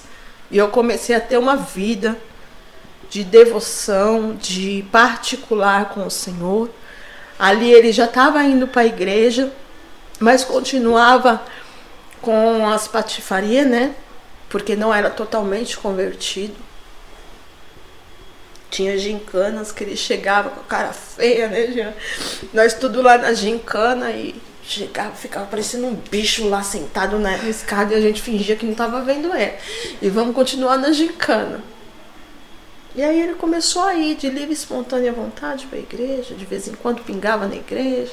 Tava lá na oração fervorosa, Senhor, traz de volta, traz, Senhor, traz, Senhor. Pessoa, quando abriu os olhos, ele estava ali. E Deus foi mudando, foi trabalhando tanto em mim quanto nele. Porque eu falo que o sobrenatural que eu tive com o Senhor neste processo de batismo, casamento, depois de seis meses, depois do meu, do meu batismo, irmãos, um momento extraordinário que eu vivi com o Senhor foi que eu estava orando pela minha irmã. Porque a Elaine começou a dar um estudo pra gente das mulheres. E falava que a gente tinha que ser submissa, né, para não fazer que nem Eva. Nossa, isso leva levanta questões ainda hoje, irmãos, que é difícil as mulheres é, entender que submissão não é aceitar tudo, mas estar ali do lado acompanhando, né? é. né?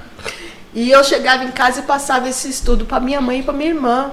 E nesse dia minha irmã batia na mesa assim, ó, que as coisas caíam. Eu não aceito isso! Gritava comigo. E não aceitava a palavra. E eu comecei a fazer uma campanha de oração com a Michelle. Na, na oração da cura, que tinha um momento da oração de cura que a gente ia pro altar. É. E ali a gente apresentava o que a gente queria. E eu falei assim: não, minha irmã precisa ser curada espiritualmente. E eu e a Michelle pegando nesta campanha, amiga, ora comigo. E toda vez ela vinha e parava comigo para orar em prol da vida da minha irmã. E ali teve um dia que falei, Michele, minha irmã não aceita, não, a gente vai orar, a gente vai orar e Deus vai dar vitória. Aí ela pegou na minha mão, todo mundo já tinha orado, só ficou eu e ela no altar. E eu orando com ela, eu orando com ela, e o pessoal orando, intercedendo lá. E aí vem um vento impetuoso sobre nós. Foi um sobrenatural muito grande que eu abri o olho e ela também, ela falou, você sentiu? Eu falei, eu senti-me. Deus deu a vitória. E foi uma semana antes do Se Liga, lá na Vila Clara. Foi. Nós foi o Se Liga lá na Vila Clara, apresentamos aquele teatro dos demônios, que foi bênção com a glória de Deus. Muita gente ouviu a palavra naquele dia. Perante todos que eu que viam o meu sofrimento com Denis, mas eu estava ali como serva do Senhor. E aí minha irmã chegou no meio do se liga e falou assim, gente, eu me batizei hoje. Da hora, hein? Da hora. E ali a gente foi mais um, um, um momento extraordinário na minha vida e da, da Michelle. Porque eu falei assim, Mi, a minha irmã se batizou naquele, nesse dia, naquele dia que a gente sentiu o vento uma semana antes. Foi Deus dando a confirmação. Hoje ela se batizou, hoje foi aquela festa. Porque a Michelle estava tão atarefada com, com o se liga, correndo atrás de pau que tinha dado errado, lembra? Foi, foi, foi. Correndo atrás de pau, que ela conseguiu um pau, que foi aquele corre-corre. Eu falei assim, Mia, tanto impedimento, por quê? Porque aconteceu-me. E ali a gente pôde glorificar o nome do Senhor Jesus Cristo. Foi muito bênção. Correu muita coisa, gente. Se eu for contar tudo, vai levar muito tempo. Mas ali, irmãos, meu marido continuou a me trair. Eu continuei nos pés do Senhor, dançando. Tudo que tinha na igreja eu participava. Então, é, é culto de mulheres, dança e coral e etc. Porque eu precisava, de alguma forma, ocupar, preencher a minha mente com as coisas do Senhor. Porque se eu fosse parar, eu ia ver né? O que não era para mim ver. Eu tinha que buscar força. E a força vem da onde? De ouvir, ouvir a palavra do Senhor, que, né? Que converte, que convence. E eu precisava disso. Então eu precisava daquele pronto acabou, porque eu precisava ter pessoas que iam me impulsionar a fazer a coisa certa. Porque se eu ficasse do outro lado, eu ia. Bom, eu me afastei de todas as minhas amigas, né? que a gente ainda continua muito amiga. Eu amo demais essa pessoa, oro demais por essa pessoa, né?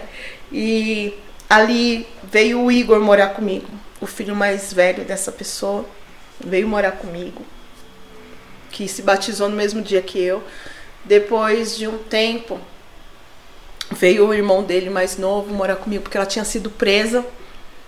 E ela pediu pra gente pegar o filho dela, veio morar comigo. E o Denis ainda dando umas mancadas e tudo mais. Então faz uns seis. Os gêmeos vão fazer sete anos agora. Faz uns sete, é, exatamente sete anos quando eu fiquei grávida dos gêmeos, que foi outro sobrenatural na minha vida. Conta pra gente, tem que contar. Amém, tem então. Contar. A gente não, tá com pressa aqui. Ele falou que, que, que, já desmarcou a cliente, então a gente quer ouvir, né? É, foi muito engraçado porque assim, em uma das reuniões que a, que a Nani fazia das mulheres, as meninas falou assim que não tomavam anticoncepcional. Nossa, como assim não tomar anticoncepcional? Eu só penso na situação e fico grata.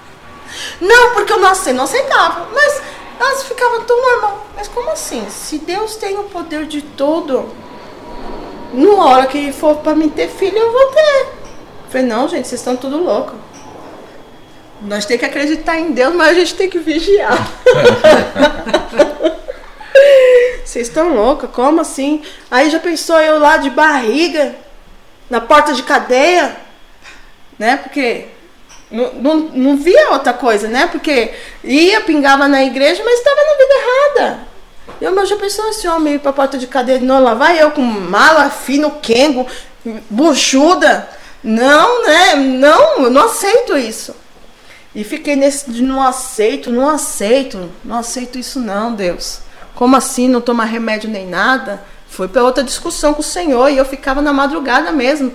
Senhor, como assim? Eu sei que eu tenho que confiar no Senhor, mas eu não consigo a tal ponto porque eu sei que eu sou uma mulher fértil, né? Não posso parar de tomar remédio. Eu confio em Ti plenamente. Eu sei que o Senhor pode muitas coisas como o Senhor já fez na minha vida. Mas isso não. Não aceito. Aí fui fazer meu Papa Nicolau. Aí o médico olhou pra minha cara e falou assim: Olha, você tá com uma ferida enorme no colo do útero. São três feridas, uma do lado da outra, e nós temos que tratar com pomada. E uso pomada durante sete dias. Vou, faço o Papa Nicolau. A pomada tá. A, as feridas tá lá. Vou de novo, faço. Tá lá de novo. Aí sarou. Do nada, assim, sabe, irmãos? Aí faz exame. Olha, você tá com um hormônio muito alto, um hormônio que vem lá do centro da cabeça. Como que é o nome daquilo, Tatiana? Eu não lembro. É um hormônio que é liberado lá no meio da cabeça lá. E não te deixa engravidar. Porque nessa época, eu falei assim, Senhor, o Senhor me permitiu casar. E eu quero engravidar para selar a minha união com o do meu marido, porque eu tenho filhos, mas filhos do tempo que eu era pecadora. Você não foi casada, que né? Eu não era casada. E eu quero ter filhos para selar esse matrimônio. Eu tenho uma família de Deus, é o Senhor. Eu fui casada perante o Senhor. Foi isso que foi dito no meu casamento. Perante Deus eu estava me casando. E eu quero selar o meu casamento. Irmãos, por que, que eu falei aquilo? Porque aí começou a dar tudo errado. Era o hormônio que estava alto. Não conseguia engravidar. E eu falei, sabe uma coisa, eu vou deixar isso para lá. E parei de tomar remédio. Quando foi dia 12 de, de fevereiro, mais ou menos, de 2013, surpresa! Estava grávida. Só que aí, perdi. Com 12 dias eu perdi. E eu amei, né? Fui pro médico para saber o porquê que eu tinha perdido o bebê. Mas você não podia nem ter engravidado. Vamos fazer exames para saber o que aconteceu, porque você não podia ter engravidado, engravidou e perdeu. Fez exames, irmão, tudo quanto é coisa, fez Papa Nicolau, olha lá as feridas. Trata da ferida, trata disso, trata daquilo. Aí me passaram para uma, uma ginecologista.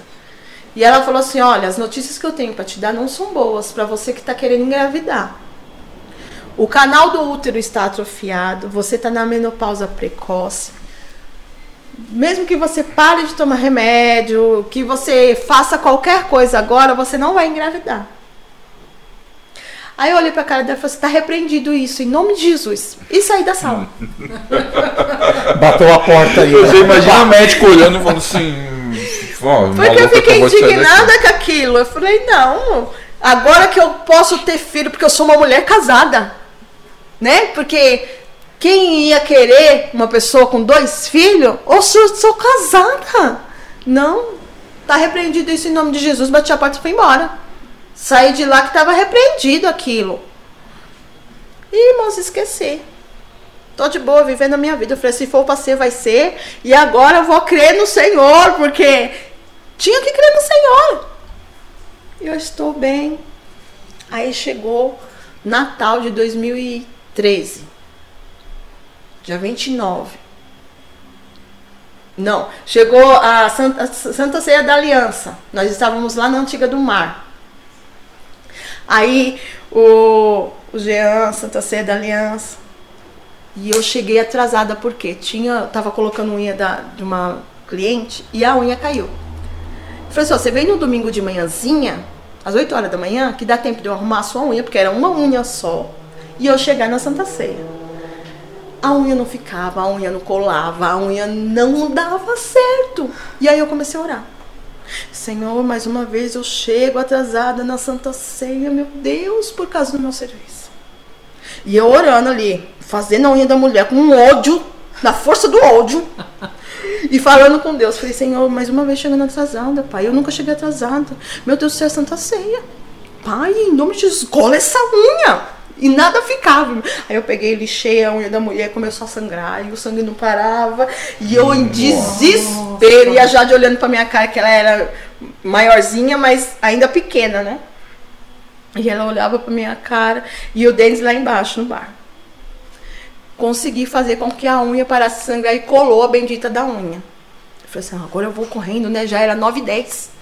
Eu falei, nossa, eu vou sair correndo aqui, né? Antiga do mar. Aí o Denis vai me levar rapidinho. A gente desceu, trancou tudo e o Denis enrolava, irmãos. Mas o Denis enrolava.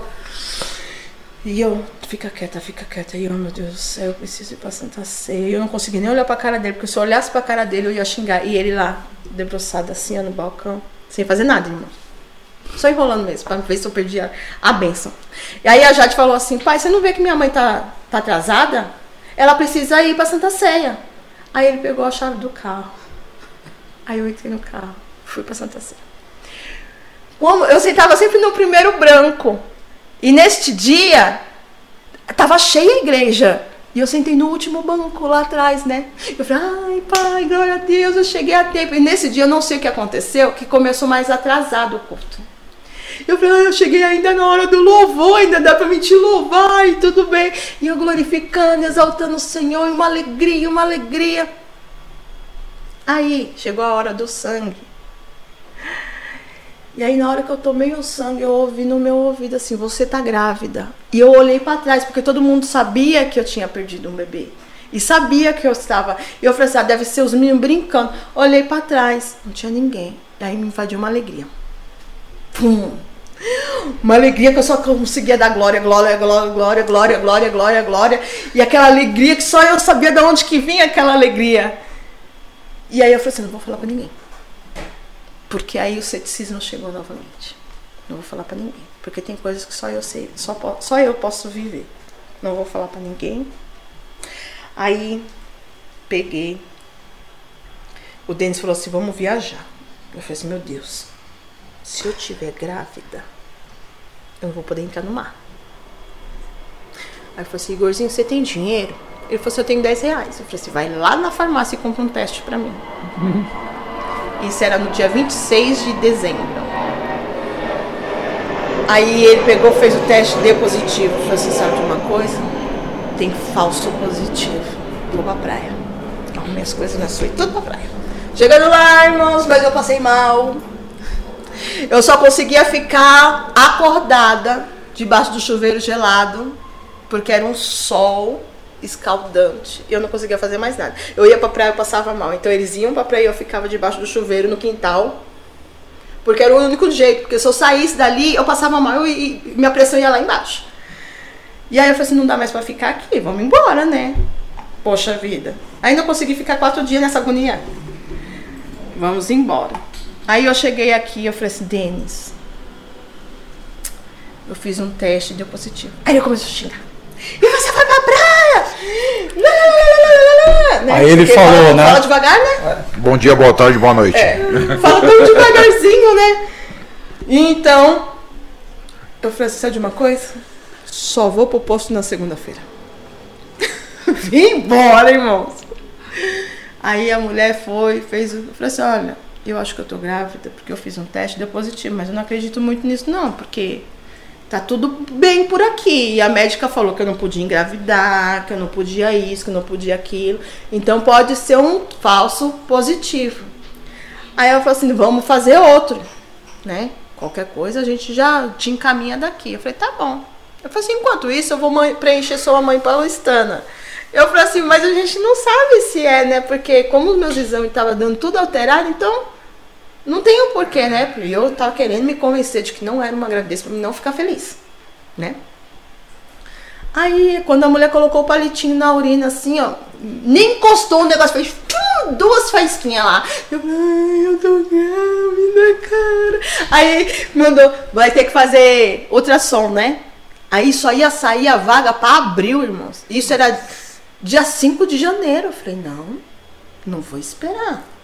Aí eu comecei a ver pago, né? Pra me poder fazer, pra mim saber de quanto tempo eu tava, pra mim saber. Aí quando foi no dia 16 de janeiro, a gente foi fazer o exame lá em Diadema. E aí o médico falou, começou lá a fuçar a barriga e apertava daqui. E a cara feia, foi pronto, não é gravidez. Deve ser alguma coisa que tá aí. Porque olha a cara do médico. E eu pensando tudo. Falei, meu, não é gravidez, porque tem doença que dá o, o beta-CG lá alto. Eu, mano, não é gravidez. Olha a cara desse médico. Aí o médico falou assim, olha, você vai ter que fazer um transvaginal. Eu falei, ah, meu, é doença, né? Aí assim que ele colocou, ele falou assim, olha, tem caso de gêmeos na família? Eu falei, que eu saiba não. Eita. Aí eu olhei pra cara do Denis. Do que eu saiba não. Eu falei, parabéns, vocês vão ter gêmeos. Foi esse dia que o Denis desmaiou. É, tipo, E ele assim, eu sabia, eu sabia que você estava grávida, você estava muito gorda. Eu falei, nossa, mano, mano, Sensível. nunca falou nada, mas quando fala, acaba com nós, né? Aí ele falou assim, você estava muito gorda, eu sabia, você estava grande, você estava diferente. E aí eu contei pra todo mundo, e aí veio um sentimento assim, irmãos. Eu fiz que nem a Pedro. Neguei meu Deus, porque ele tinha falado pra mim que eu tava grávida. E veio um remorso, um remorso, que aí eu cheguei na igreja, eu falei, Tati, eu fiz que nem Pedro. Ai, Deus tinha falado que eu tava grávida e eu não acreditei. e foram três negações, né? É. Primeiro do exame, depois É, sim, da Foi mulher. negação demais. E eu só me lembrava daquela passagem O de Galo Pedro. cantou as o Galo três, é. cantou e eu neguei três vezes. E eu falei, não, preciso é, falar isso, que eu pequei contra o Senhor, porque eu não, não falei, eu não, não acreditei. E aí eu falei, Tati, eu pequei contra o Senhor, porque eu fiz que nem Pedro. E contei pra ela, calma, irmã, peça perdão, que não sei o quê. Eu falei, eu já pedi perdão, mas ainda fico remorso no, fico remorso no coração, irmãos, porque quando você não acredita, né? Daí eu peguei, aí eu comecei a passar mal, porque a pessoa é grande, né? Com dois ser dentro da barriga, né? E aí, irmãos, tudo que eu vivia parecia que eu já tinha passado. Era como se eu vivesse um déjà vu o tempo todo. O tempo todo. E aí eu peguei, fechei um convênio. Porque eu tinha que tratar das crianças. Como era dois, eu falei assim, eu preciso de um convênio pelo menos para agilizar os, os exames, né? Porque no SUS, é a cada quatro meses você consegue fazer um. E o médico falou que era de risco. Porque um dos bebês estava somente com uma artéria no cordão umbilical e talvez não sobrevivesse. Que eu tinha que fazer a ultrassom depois de 10 dias para ver se o feto ainda estava vivo. Aí eu falei assim: Deus me deu. E eu creio que nesse Deus que me falou que é dois, vai ser dois. E eu não vou fazer essa ultrassom. Porque eu creio no poder do Senhor. E eu falei, não vou fazer, eu tô grávida de dois e vai ser dois. E eu coloquei isso no meu coração e parecia que tudo que eu vivia eu já, tava, já sabia que ia acontecer. E aí eu fui fazer os exames, irmãos. E o convênio não queria cobrir de jeito nenhum dos dois meninos. Só de um. E eu comecei a passar mal com esses exames, aí a pressão começou a oscilar, porque os, os médicos não queriam fazer os exames. E o Denis ainda me tá indo.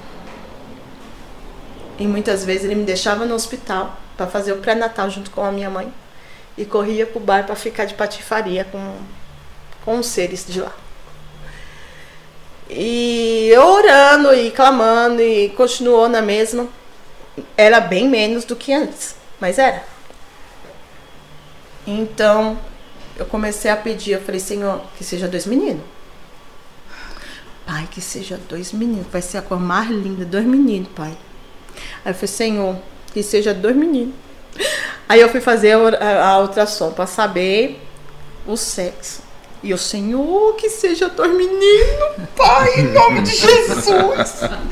Porque eu acho muito estranho ser gêmeos, um homem e uma mulher, né? Mas que seja dois meninos. Olha só, e eu falando com Deus.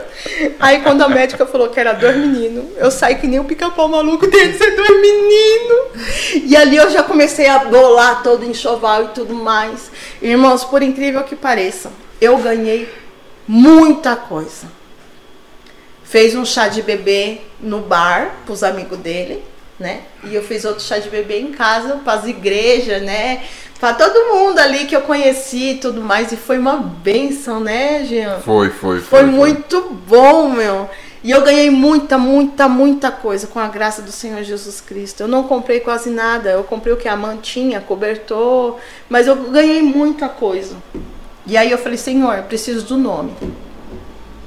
E os meni- o padrinho de casamento tinha dado um livro pro Denis. Ele falou assim: olha, de igreja, dá pra sua mulher ler pros meninos. Mas assim, ó, antes de você falar do nome dos seus dois filhos com o Denis, tem que falar, contar pra galera a história dos- do, do nome dos seus dois primeiros filhos. Ah, sim. É, porque é, não, é. você vai falar do nome, você vai segura a história do nome dos meninos.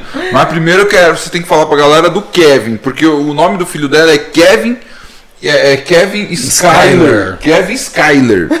Entendeu? De onde veio o Kevin Skyler, que é o, mais Kevin velho, né? Skyler. O Kevin foi assim. Eu queria o nome dele de, de Marlon. Marlon.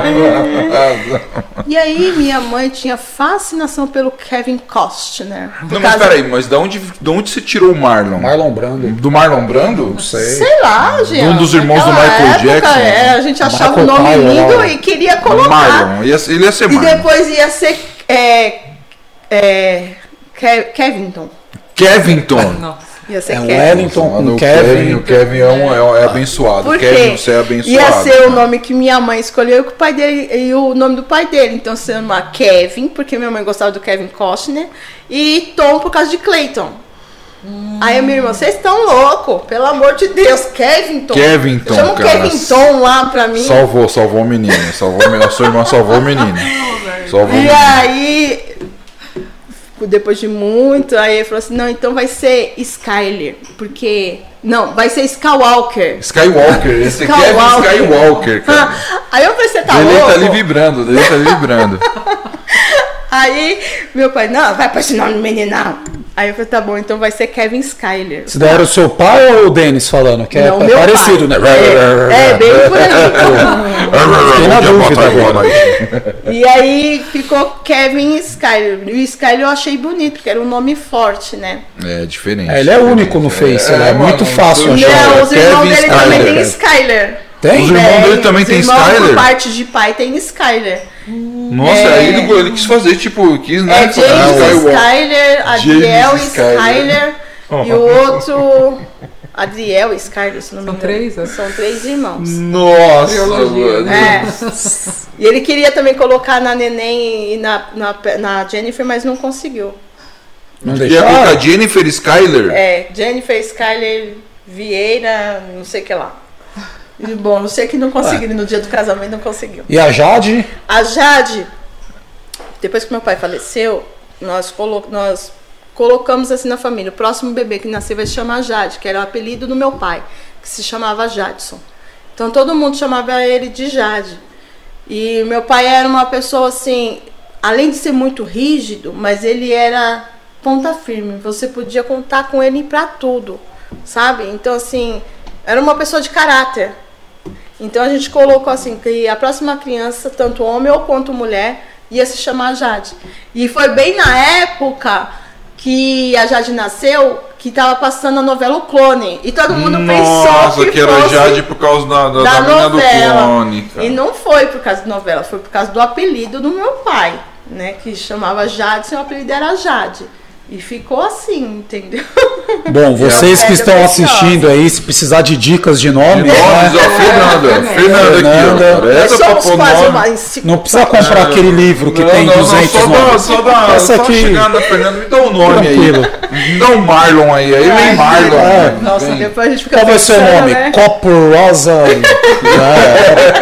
é, une dois objetos. É, mano, é. Criativo. Não, mas aí veio a benção, aí veio o nome dos É, outros. aí vem dos- a bênção, né? Aí foi Porque abençoado. aí, no livro que o, o Denis ganhou, era um livro azul. E eu li. Eu tinha acabado de fazer a oração que eu queria o nome dos, dos neném. Porque eu falei assim: como o Senhor me deu os filhos, o Senhor vai me dar os nomes. Né? Porque os meus nomes é só a graça. É, né? Eu acho que Deus falou assim, é ufa. Deus olhou pra Jesus e Deixa eu fez um agir ufa, agora, né?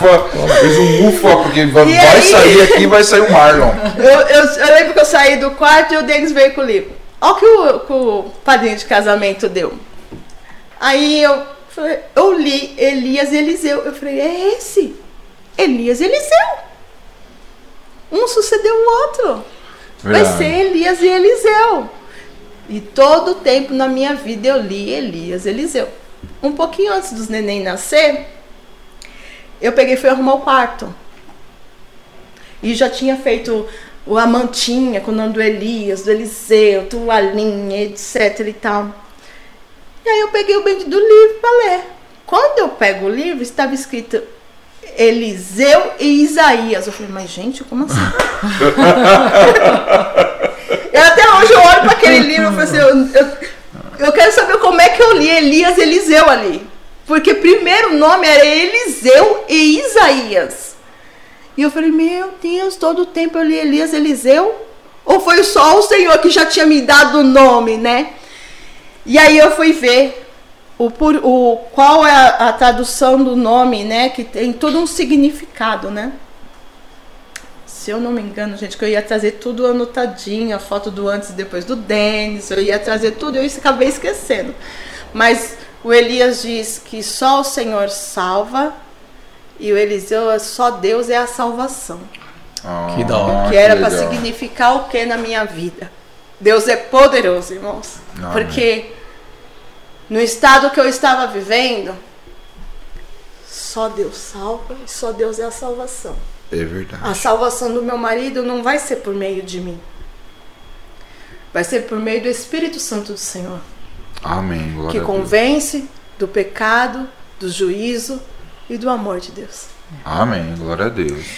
Então não é por meus próprios esforços. Eu posso mostrar o que é uma mulher para ele. Eu posso mostrar que eu sou fiel, eu posso mostrar que eu sou amorosa, eu posso mostrar tudo isso, mas quem vai convencer de que ele tem uma mulher do lado, de que ele pode mudar de vida, de que ele que Deus é o Senhor na vida dele, é o Espírito Santo. E ali eu comecei a descansar no Senhor. Eu fui curtir meus filhos. Eu fui curtir a minha gravidez, o meu sobrenatural. Porque a minha gravidez foi o sobrenatural. E aí, com 35 semanas, com 34 semanas, o médico falou assim: olha, seu nenê, um tá maior do que o outro e o outro não tá se alimentando direito porque o líquido amniótico de um tá muito alto. Então é como se todos os nutrientes estivessem indo só para um e o outro já tá encaixado e só que não tá desenvolvendo. E se continuar assim durante essa semana, a gente vai ter que te internar porque eu fiquei com um diabetes gestacional, mas por mais que eu fizesse a dieta, o líquido amniótico de um estava aumentando muito. E eu coloquei assim: o primeiro que encaixar vai ser o Elias. Porque sempre veio, porque vem o Elias primeiro. Isso aí. Na história vem o Elias primeiro. Então o primeiro que encaixar vai ser o Elias. Com quatro meses o Elias encaixou e nunca mais saiu do lugar. E aí eu lembro que eu falava assim, nossa, mas ele mexe tão pouquinho. E o Eliseu aqui, ó, fazendo batuque. Era uma samba, e desse lado é, dava um chutinho ali, um chutinho aqui. E eu falei pro médico, falei, olha, doutor, é, um dos crianças mexe muito, mas o outro mexe tão pouco. Eu tô achando isso estranho. Aí foi quando eles descobriram que ele não estava desenvolvendo. E o Denis nunca foi comigo. Quem era minha mãe. E aí eu falei pro Senhor, eu falei, meu Deus, será que esse eu vou perder esse menino na hora de nascer? O Senhor me deu ele. Eu não aceito isso, pai. Não aceito nenhum mal sobre a vida desses meninos. Porque o Senhor é salvação. E aí os médicos falaram assim, olha, essa criança, você sabe que ele não tem uma artéria no umbigo, no, na artéria, é, no cordão umbilical, né? Eu falei, eu sei. Eu falei assim, ele pode nascer com problema nos rins, no coração. E pode ser que ele precise de transplante, pode ser, a gente só vai saber depois que ele nascer. E eu falei, tá bom. Mas eu creio num Deus que é salvação. E eu sei que Deus não é homem para mentir. E eu carrego essa frase comigo, que eu olho para mim quando eu estou triste, porque aconteceu alguma coisa. Deus, ele não é homem para mentir. É verdade. Ele não é um frangote, ele é Deus, ele é a própria existência. Ele é Deus. E com 34 semanas foi o dia que eu tirei minha última foto de barrigão, que eu che- chegava em casa do hospital e tirava a foto, né? Quando foi com 35 semanas, eu lembro que na semana eu engordei 4 quilos. E os médicos, por que, que você engordou tudo isso? Você não podia engordar, que não sei o que. Eu falei assim, mas eu tô comendo bolacha de água e sal e água. Chorando, porque ele tava com fome, fome, mano. Deu uma fome. E eu não podia comer por causa da diabetes. E aí a médica falou, nosso médico, a enfermeira, o médico vai te xingar. O médico vai te xingar muito. E o meu médico tinha, o professor que tinha cuidado do meu caso desde o começo, ele foi viajar, porque ele estava de férias. Aí ficou os estagiários. Fez a ultrassom e um olhando pra cara do outro, chama fulano, vem, faz ultrassom, chama ciclano. Ficou quatro metros dentro da sala. Ah não, a gente vai ter que ligar pra ele. Bom, agora vem o xingo. Aí, né, eu falei assim, nossa, aconteceu alguma coisa, né? Aí o médico falou assim, olha, o médico tá viajando, mas a gente vai te explicar o que tá acontecendo. O neném cresceu demais. Ele, o líquido amniótico dele tá enorme. O seu útero tá com 51 centímetros. O seu útero tá praticamente estourando. Você não pode ter essas crianças normal de jeito nenhum, senão seu útero vai estourar na primeira força que você fizer. Então você não pode ter normal. O médico, o professor que está cuidando do seu caso está viajando e a gente vai ligar para ele para saber o que a gente faz com você, porque para te falar a verdade a gente nem sabe o que fazer. Meu Deus. Nossa. falei, nossa, que bênção! Eu falei, nossa, Deus no controle, né? Que Deus abençoe a vida de vocês. Aí ele falou assim: senta ali nas cadeirinhas. Eu peguei, sentei nas cadeirinhas junto com a minha mãe, né? Tio, porque eles tinham acabado de falar, eu falei, vou embora, né? Vai me dar um remedinho, vai falar pra mim ficar de repouso. Vou embora. E 5 horas da tarde, 5 e meia, 6 horas, eu falei, nossa, tá escurecendo, né, mãe? Não, isso não. Era umas quatro e pouco. Eu falei assim, nossa mãe, tá demorando demais. Aí o médico veio. Aí a- o estagiário veio e falou assim: Olha, é, você vai ter que internar. Eu falei, glória a Deus, porque em casa eu não tô conseguindo dormir, essa barriga que eu não posso sentar, que eu não posso deitar. E eu já tava dormindo sentada assim, parecendo um Buda. Porque a barriga batia nas pernas, não podia sentar. E deitada eu ficava com falta de ar. Então eu ficava naquela situação estranha, né? E ali eu falei pro Senhor na madrugada, que eu fui pro, pro médico, eu falei assim, pro pré-natal, eu falei assim, Senhor, eu não tô aguentando mais. Eu falei que eu queria aguentar até o final, mas eu não aguento, eu sou pequenininha, Senhor, eu tô na tua mão. E aí o médico pegou e, e falou que ia me internar, Tava tudo muito desregulado. Meu triglicérides estava alta, diabetes não estava regulada. Bom, meus irmãos, eu estava por, por um fio, do jeito que eles falaram, sabe? Eu falei assim, nossa, eu tô na mão de Deus literalmente. Então vamos começar a glorificar.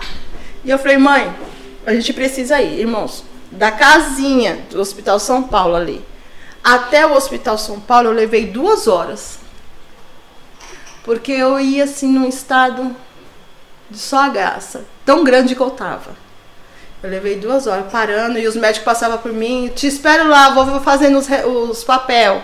Eu, tá bom. Aí passava o outro estagiário, ah, nós estamos te esperando lá. Eu falei, tá bom. Eu vou avisando lá que tem que fazer os papéis da nutricionista, etc. Eu falei, tá bom.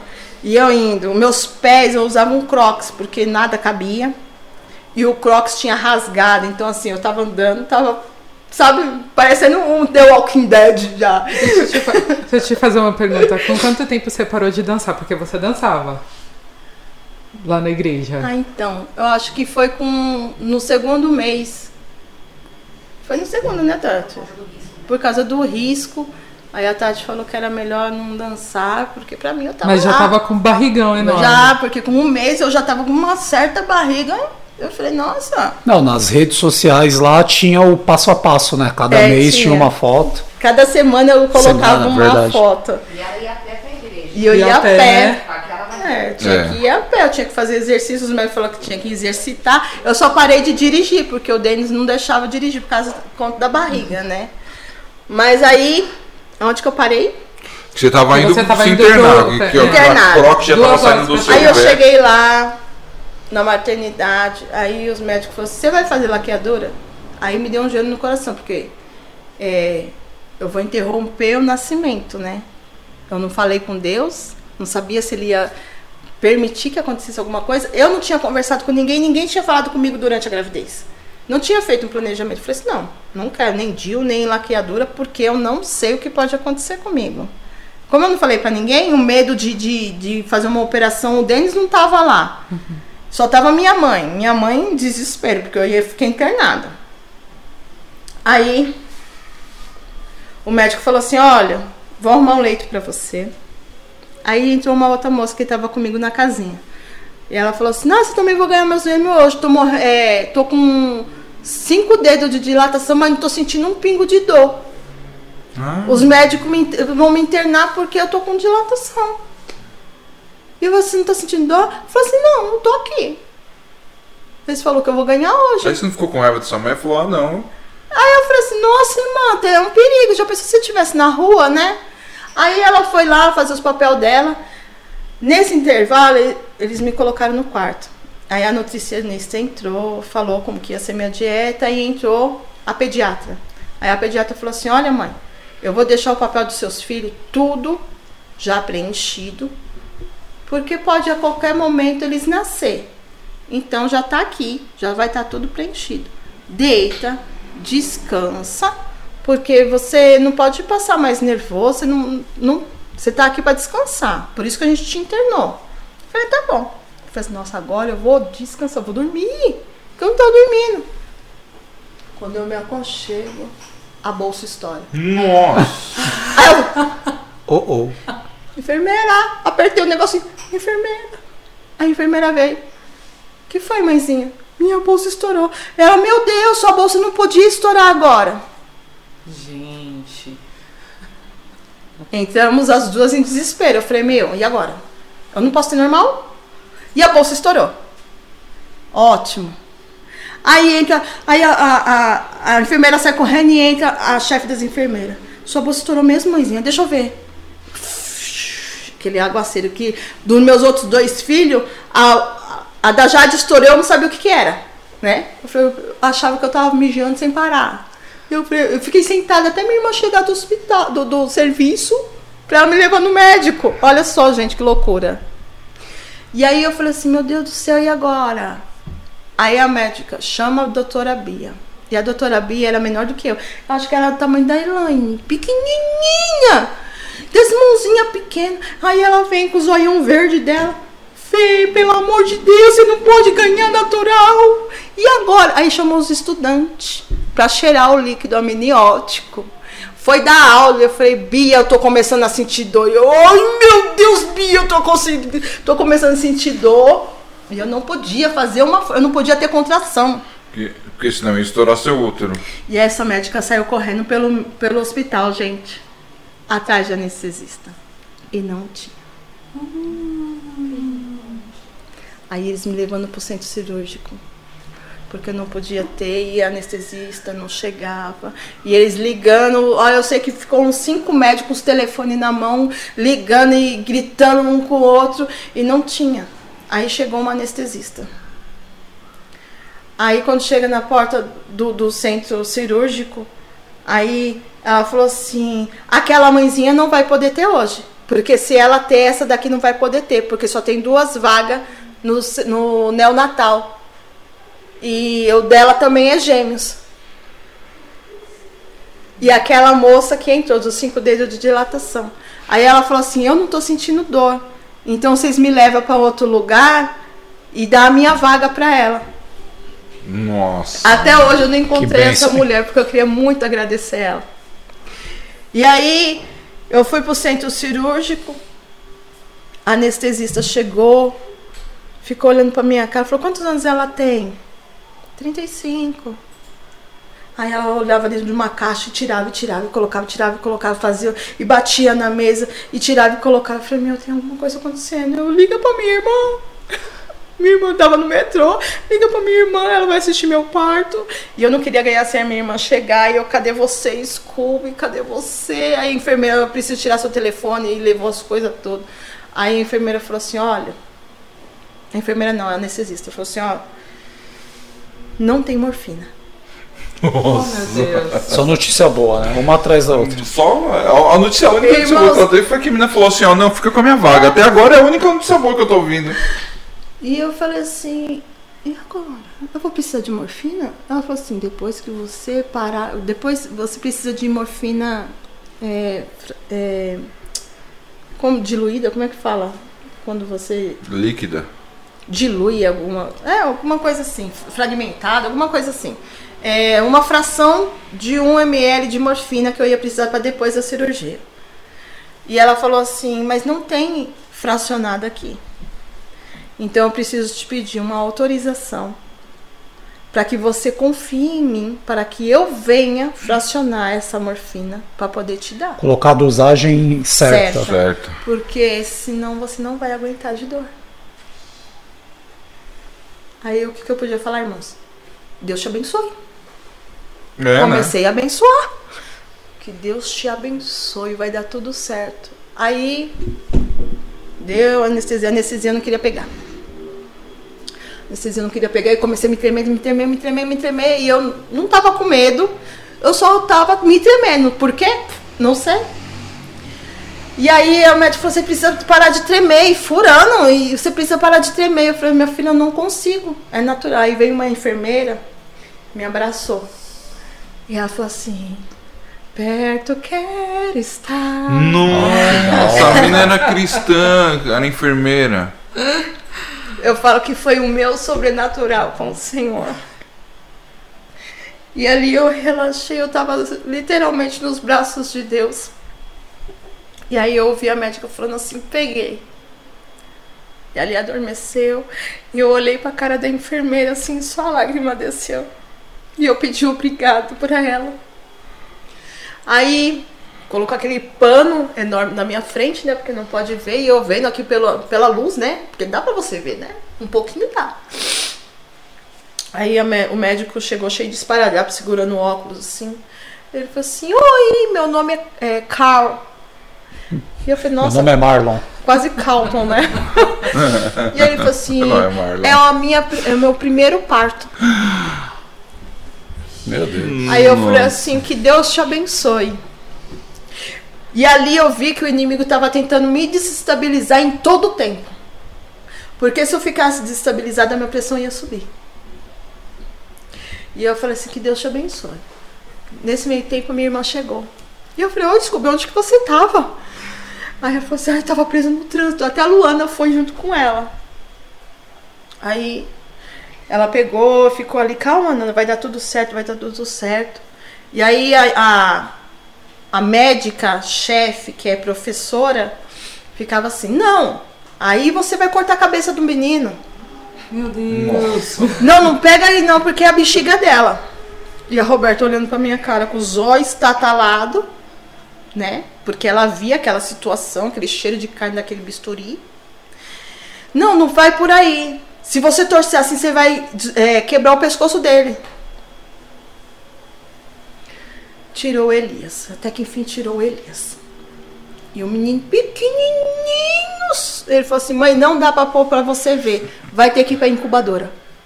E ele foi direto para incubadora. Eu só vi meu filho de longe. Aí o outro, aí ele falou assim: nossa, mas esse daqui tá muito difícil de descer porque tem muita água, tem muita água. Aí a médica falava assim: você vai ter que estourar a bolsa, você vai ter que estourar a bolsa. Ela fez pof, que nem uma bexiga. O médico ficou todinho molhado de tanto líquido que tinha. E aí nasceu o Zezeu. E aí tiveram que correr com ele também, porque deu braquicardia nele. E entrou água na hora que estourou, ele aspirou a água, a água desceu e teve que sair correndo com eles. E eu falei, Roberta, corre. Porque tem que ver onde estão tá meus meninos. Corre que só você viu eles. Então corre para ficar com eles. Aonde que eles for, você vai atrás. E nesse momento que ela levantou, ela foi olhar, a curiosidade, que mata o gato, ela foi olhar para trás para ver como que eu tava. Gente, ela falou que é a coisa mais horrível do mundo, porque aquela pança todinha veio pra cima, aquela gordura aí, ela falou que se arrependeu de ter olhado. E ela falou que ficou muitas noites sem dormir lembrando daquilo. Mas depois tudo virou sarro, né, irmãos? E ali é, eu não conseguia me mover, eu não conseguia ficar com os meus filhos porque eles estavam na neonatal, na UTI neonatal, e, eu não, e era do outro lado do corredor. Então, para mim sair daqui para ir lá, era mais ou menos uns três minutos andando. Costurada, cheio de banha, não tinha como. E no outro dia, eu peguei, é, tentando me levantar, e chegou uma enfermeira e falou assim: Nossa, vamos ver como que tá a sua cicatriz. Aí a nossa tá sequinha. Ela pegou o esperador e fez assim. Ali eu gritei, porque a dor que eu senti. Irmãos, olha, eu não sei dizer a dor que eu senti. A dor, tamanha dor. E aí minha mãe chegou. Eu falei assim: o que, que foi, Nanda? Eu falei: mãe, ela arrancou. Aí minha mãe ficou brava, começou a brigar com as enfermeiras. Aí eu fui muito devagarinho. Levei quase duas horas para chegar no neonatal, porque eu precisava ver meus filhos. E meu bebê estava com sonda. O Elias muito pequenininho. A cabecinha do Elias pegava assim, ó, dentro do meu dedão, assim. Era quase o tamanho desse microfone. E o Eliseu é, com a sonda. E o Denis falava muito com ele, falava muito com ele. E eu ficava com um e o Denis ficava com outro. E ali veio uma enfermeira que falou assim: esses infernos desses meninos que não param de chorar. Falou isso dos filhos, dos seus filhos? É, tava assim, o salão Ah, da- das criançadas, das criançadas. Tô no- E aquilo que o Senhor repreende todo o mal dentro desse berçário, Pai. E aquilo foi me remoendo, remoendo. E aí eu peguei e saí porque era hora de trocar plantão e tudo. E essa mulher começou a xingar. E aí eu comecei a chorar. Eu fui, fui num corredor chorando e pedindo assim. Aí minha irmã, minha mãe chegou. O que, que foi, Nanda? Aí eu contei pra minha mãe o que tinha acontecido. Aí a minha mãe virou o leão. Foi lá no posto de enfermagem, reclamou da mulher. A mulher veio me pedir desculpa, que ela estava nervosa. Falei assim: independente do que você esteja passando, são anjos do Senhor. As crianças não têm que ficar ouvindo isso. E ali, bom, traduzindo, essa mulher, ela, a gente fica com medo dela começar a deixar as crianças sofrer, né? Então toda hora eu começava a ir. Aí eu tive alta e os meus bebês não. Nossa. E pra eu ir embora e deixar meus bebês. E eu lembro que tava tendo obra perto da- de casa. E aí, conforme o carro passava e balançava, Nossa, é era uma dor terrível. Eu usava cinto, eu usava tudo quanto é coisa, mas eu não conseguia. O Denis ia devagarinho. E a gente tinha que chegar lá, era umas 5 e meia, porque 6 horas eu trocava o plantão. E eu precisava dar de mamar para um, ir pro posto de leite, tirar pro outro e ficar assim. Só que eu não tinha leite. Eles fizeram de tudo para descer meu leite e não veio leite de jeito nenhum. Então eu chegava de manhã para ficar com eles, da- das seis da manhã às nove, aí às nove horas a gente trocava, o Denis ficava com Elias, eu ficava com Eliseu, até meio-dia a gente saía almoçar, descia de novo e ficava nisso o dia inteiro. Quando era nove horas da noite a gente ia embora. Chegava em casa, deitava, seis horas da manhã a gente já estava lá de novo. E foi assim durante uns quatro dias. Meus bebês saiu, um bebê só saiu, foi o Elias. Foi o Eliseu, o que estava com, Com a com a sonda. sonda. E aí ele melhorou, ele conseguiu sair. No dia que ele teve alta, eh, o Denis começou, ô bebê do papai, e ele saiu procurando, porque ele reconheceu a voz, abriu um olhão assim, ó, porque eu não tinha visto ele acordar. Eu falei assim, meu filho não, não acorda para as enfermeiras? Eu falei, acorda, mas ele fica durante a noite acordado com os olhos. Eu falei, mas ele nunca abriu os olhos para mim. E aí o Denis começou a falar, ô, cadê o bebê do papai? E ele abriu um zoião, o irmão procurando assim, ó. Tem até o vídeo. Nós temos esse vídeo até hoje. Legal. E aí a gente conseguiu levar ele. Aí falou assim, mãe, o neném não tá pegando peso, o Elias. Não tá pegando peso, ele só pode sair daqui com 2 quilos. Ele tava com 1,900 e não saía daquilo. Aí ele engordou 15 gramas, dois dias. Aí eu falei assim, meu Deus do céu, faz com que esse menino venha embora, porque ele em casa vai ficar mais perto de mim, a gente vai ficar mais tranquilo, de repente o leite desce. Convívio, né? Perto do irmão, né? Aí, quando foi no, no outro dia, a gente pegou, veio embora. Aí a gente chegou em casa, a médica liga, vem buscar o menino, porque a gente vai precisar do leito. Porque chegou uma mãezinha com gêmeos e precisa do leito. Aí a gente foi buscar o bebê. Olha, todo dia eu quero vocês. A gente tinha que voltar para o hospital todo dia, mas ele já foi pegando um peso muito rápido. E com a graça do Senhor Jesus Cristo, irmãos, é tão de Deus a, a gravidez, o- os meninos, que até hoje a gente ganha muita coisa com a graça do Senhor Jesus Cristo. E o leite, a gente ficou até um ano e meio pegando leite, o governo dava o leite pra gente, dava para os meninos ainda dava para o netinho que tinha nascido também. A gente conseguiu ainda alimentar um netinho com leite e foi bênção demais. Os meus pequenininhos são só o Senhor salva e só o Senhor é Deus nas nossas vidas. Amém, glória, Glória a a Deus. E hoje você tá firme e forte Hoje com Jesus, né? forte. E o, e o seu marido tá firme e forte com Jesus? O meu marido, então, irmãos. A gente, a gente faz um apelo tenho- pra ele se batizar. É, Hashtag batiza Denis. Sim. E, mas assim, uma outra parte também do meu testemunho foi quando o Senhor falou que era para mim sair da Yehud. E foi um período muito difícil para mim, muito, muito, muito difícil para mim. E eu tinha chegado um dia e falei assim, Jean, eu vou sair da igreja. Aí o Jean falou assim: ainda não é tempo. Como ele é meu pastor, né? E eu sempre respeitei muito as autoridades em cima de mim. Eu falei assim: não, se meu pastor falou que não é tempo, não é tempo. E eu fiquei ali. Aí eu fui no chá de bebê da, do Samuel. Ah, meu No chá dos bebês do Samuel. Aí veio uma irmã que estava com a sogra do Michel. Falou assim: Olha, Deus não te mandou sair? E ali começou a descascar em mim, começou a falar as coisas que eu falava em oração, falou que estava tempo de crescimento, que era para mim sair, porque Deus tinha autorizado a minha saída. Aí eu peguei e falei com o Jean e com a Tatiele, e aí eles me, me abençoaram. Eu fiquei durante mais ou menos uns sete meses procurando igreja, ia na igreja pedindo para o Senhor falar, confirmar em nada. E eu fui para esta igreja com. Ai, irmãos, eu esqueci de contar um pequeno detalhe. Com quatro anos de idade do Kevin, eu mandava ele ir para a igreja. Tinha uma igreja na minha rua. E eu falava, você vai para a igreja. Porque quando ele tinha um ano e oito meses, uma amiga minha ia para a igreja e levou ele para ser apresentado. Porque eu era muito Ah. loucona, sabe? Muito revoltada da vida. Aí ela falou assim: ó, apresentei o Kevin na igreja.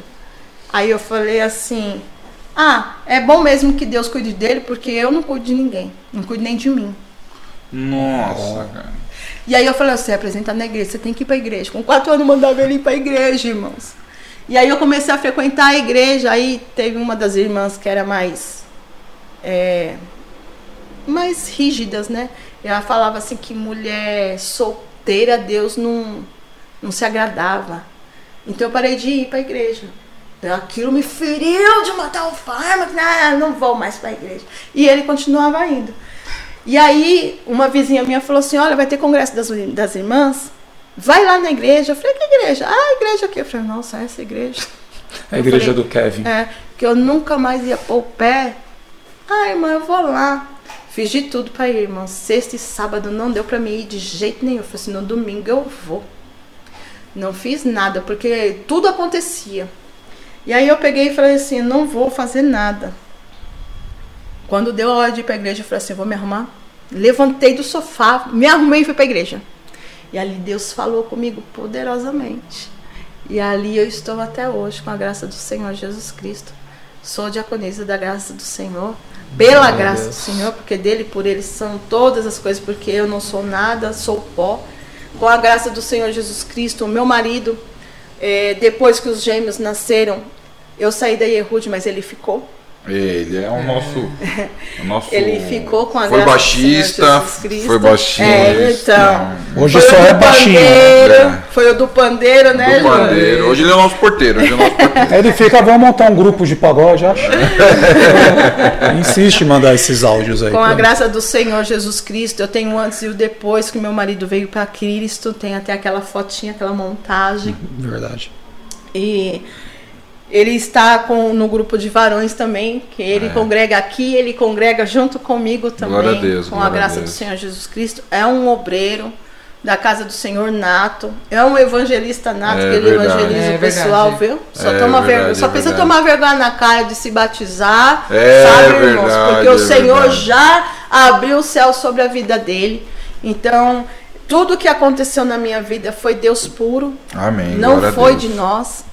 Hoje eu amo o meu marido, Glória a Deus. porque o Senhor foi tudo conquistado na base da oração. Amém. A oração move muitas coisas. E hoje eu amo meu marido, eu amo a pessoa dele, eu não sei ficar sem ele.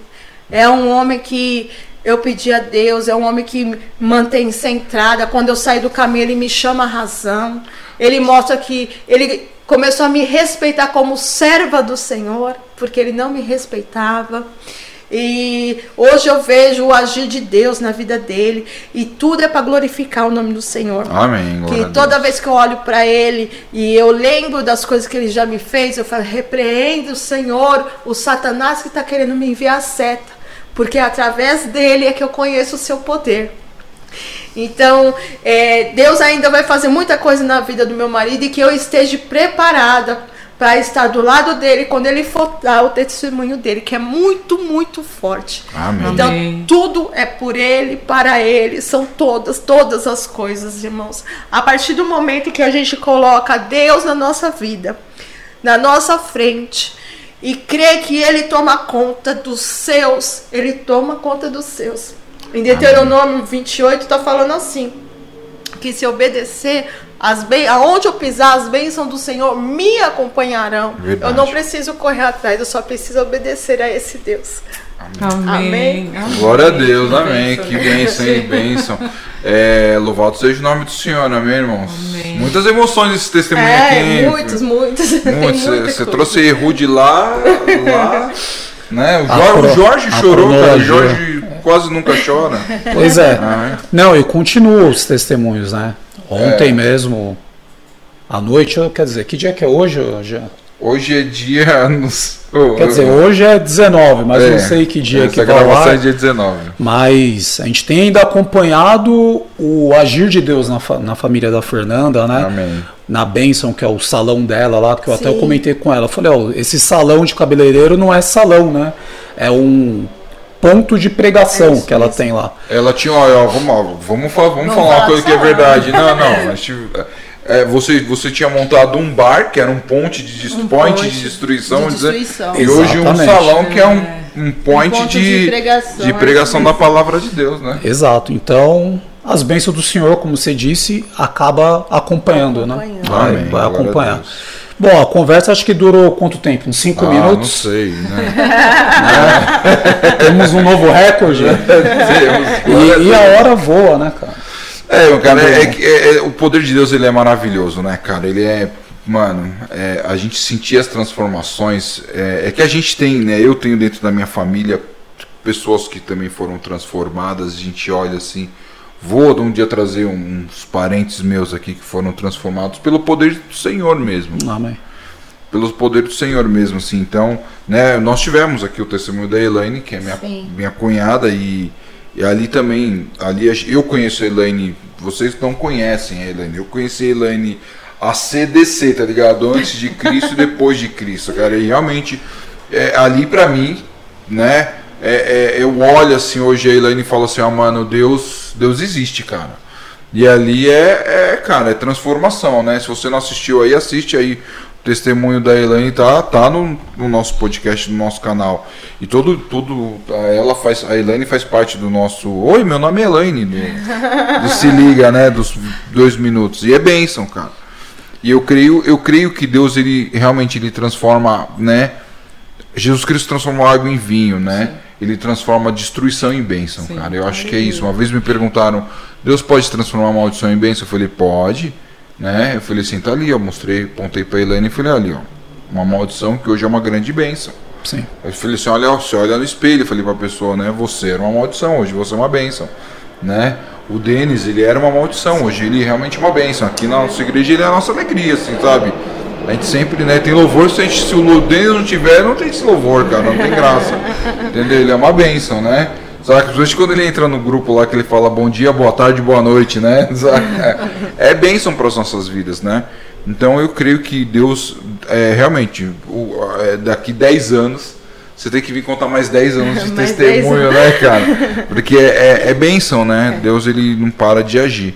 Amém? E sem contar, né, Jean, que a gente percebe nesse testemunho que mesmo que a pessoa possa se sentir abandonada, né, que pessoas partem, né, assim como seu pai, pessoas vão também saem das nossas vidas por um período, o Senhor nunca nos abandona, nunca, né?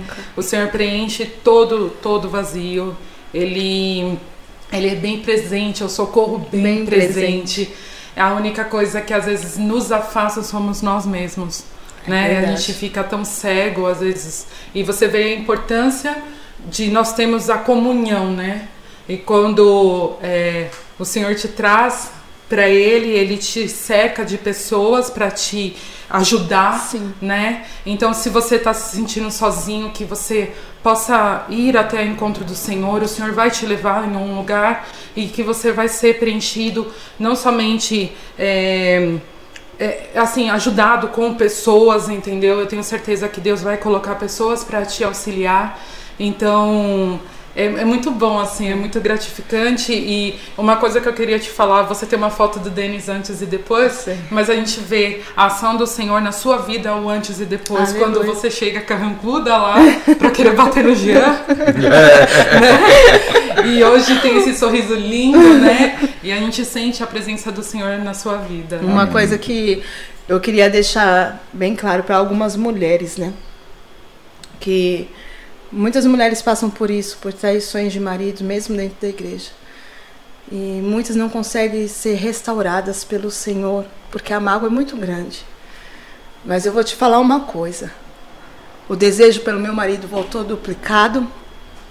Eu tenho uma família abençoada. Eu tenho um, um envolvimento amoroso com o meu marido abençoado. Deus restaura sim as feridas a partir do momento que nós clamamos a Ele. Não é fácil? Não, não é fácil. Por isso que você tem que ter uma companheira de oração. Seja onde você for, você tem uma companheira de oração para estar orando, intercedendo pela tua vida também. E não desista do seu casamento, não desista da tua família, porque o inimigo quer realmente defragar a família, os filhos. E a fortaleza dos filhos são os pais unidos.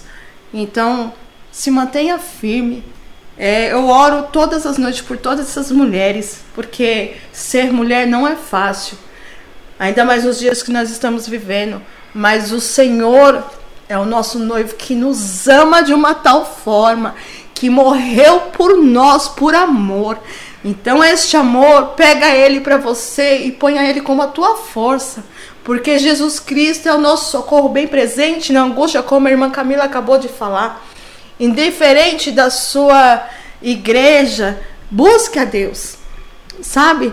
Muitas vezes você tem, tem um, um, um cargo de liderança na tua igreja, você trabalha para o Senhor, glória a Deus que Deus te, te abençoe grandemente, mas muitas vezes você tem que se retirar para se reabastecer. Então, assim, procure estar sempre em oração, procura sempre estar como irmã em oração, vai em outra igreja, ciente da presença do Senhor para continuar. E que esse testemunho, irmãos, não venha ficar só entre nós aqui, mas que venha correr o mundo, porque Deus realmente Ele faz, Ele é poderoso, Ele é o próprio amor, Ele é a própria existência. Jesus Cristo é real, o toque dele é real e Ele fala conosco sim. Amém. Amém. Fernanda, muito obrigado aí pelo seu testemunho, amém. por edificar as nossas vidas, por trazer essas lembranças pra gente aí, amém? Que Deus continue te usando lá no seu ministério, amém. que Deus continue abençoando o seu casamento cada vez mais e mais. E um dia eu quero convidar você para vir participar da nossa rodada de perguntas cabulosas aqui. Eita! E é aqui o pau fecha, amém, irmãos? Eu vi as amém? perguntas, foi muito bom, dei muita risada, nossa! Amém, irmãos?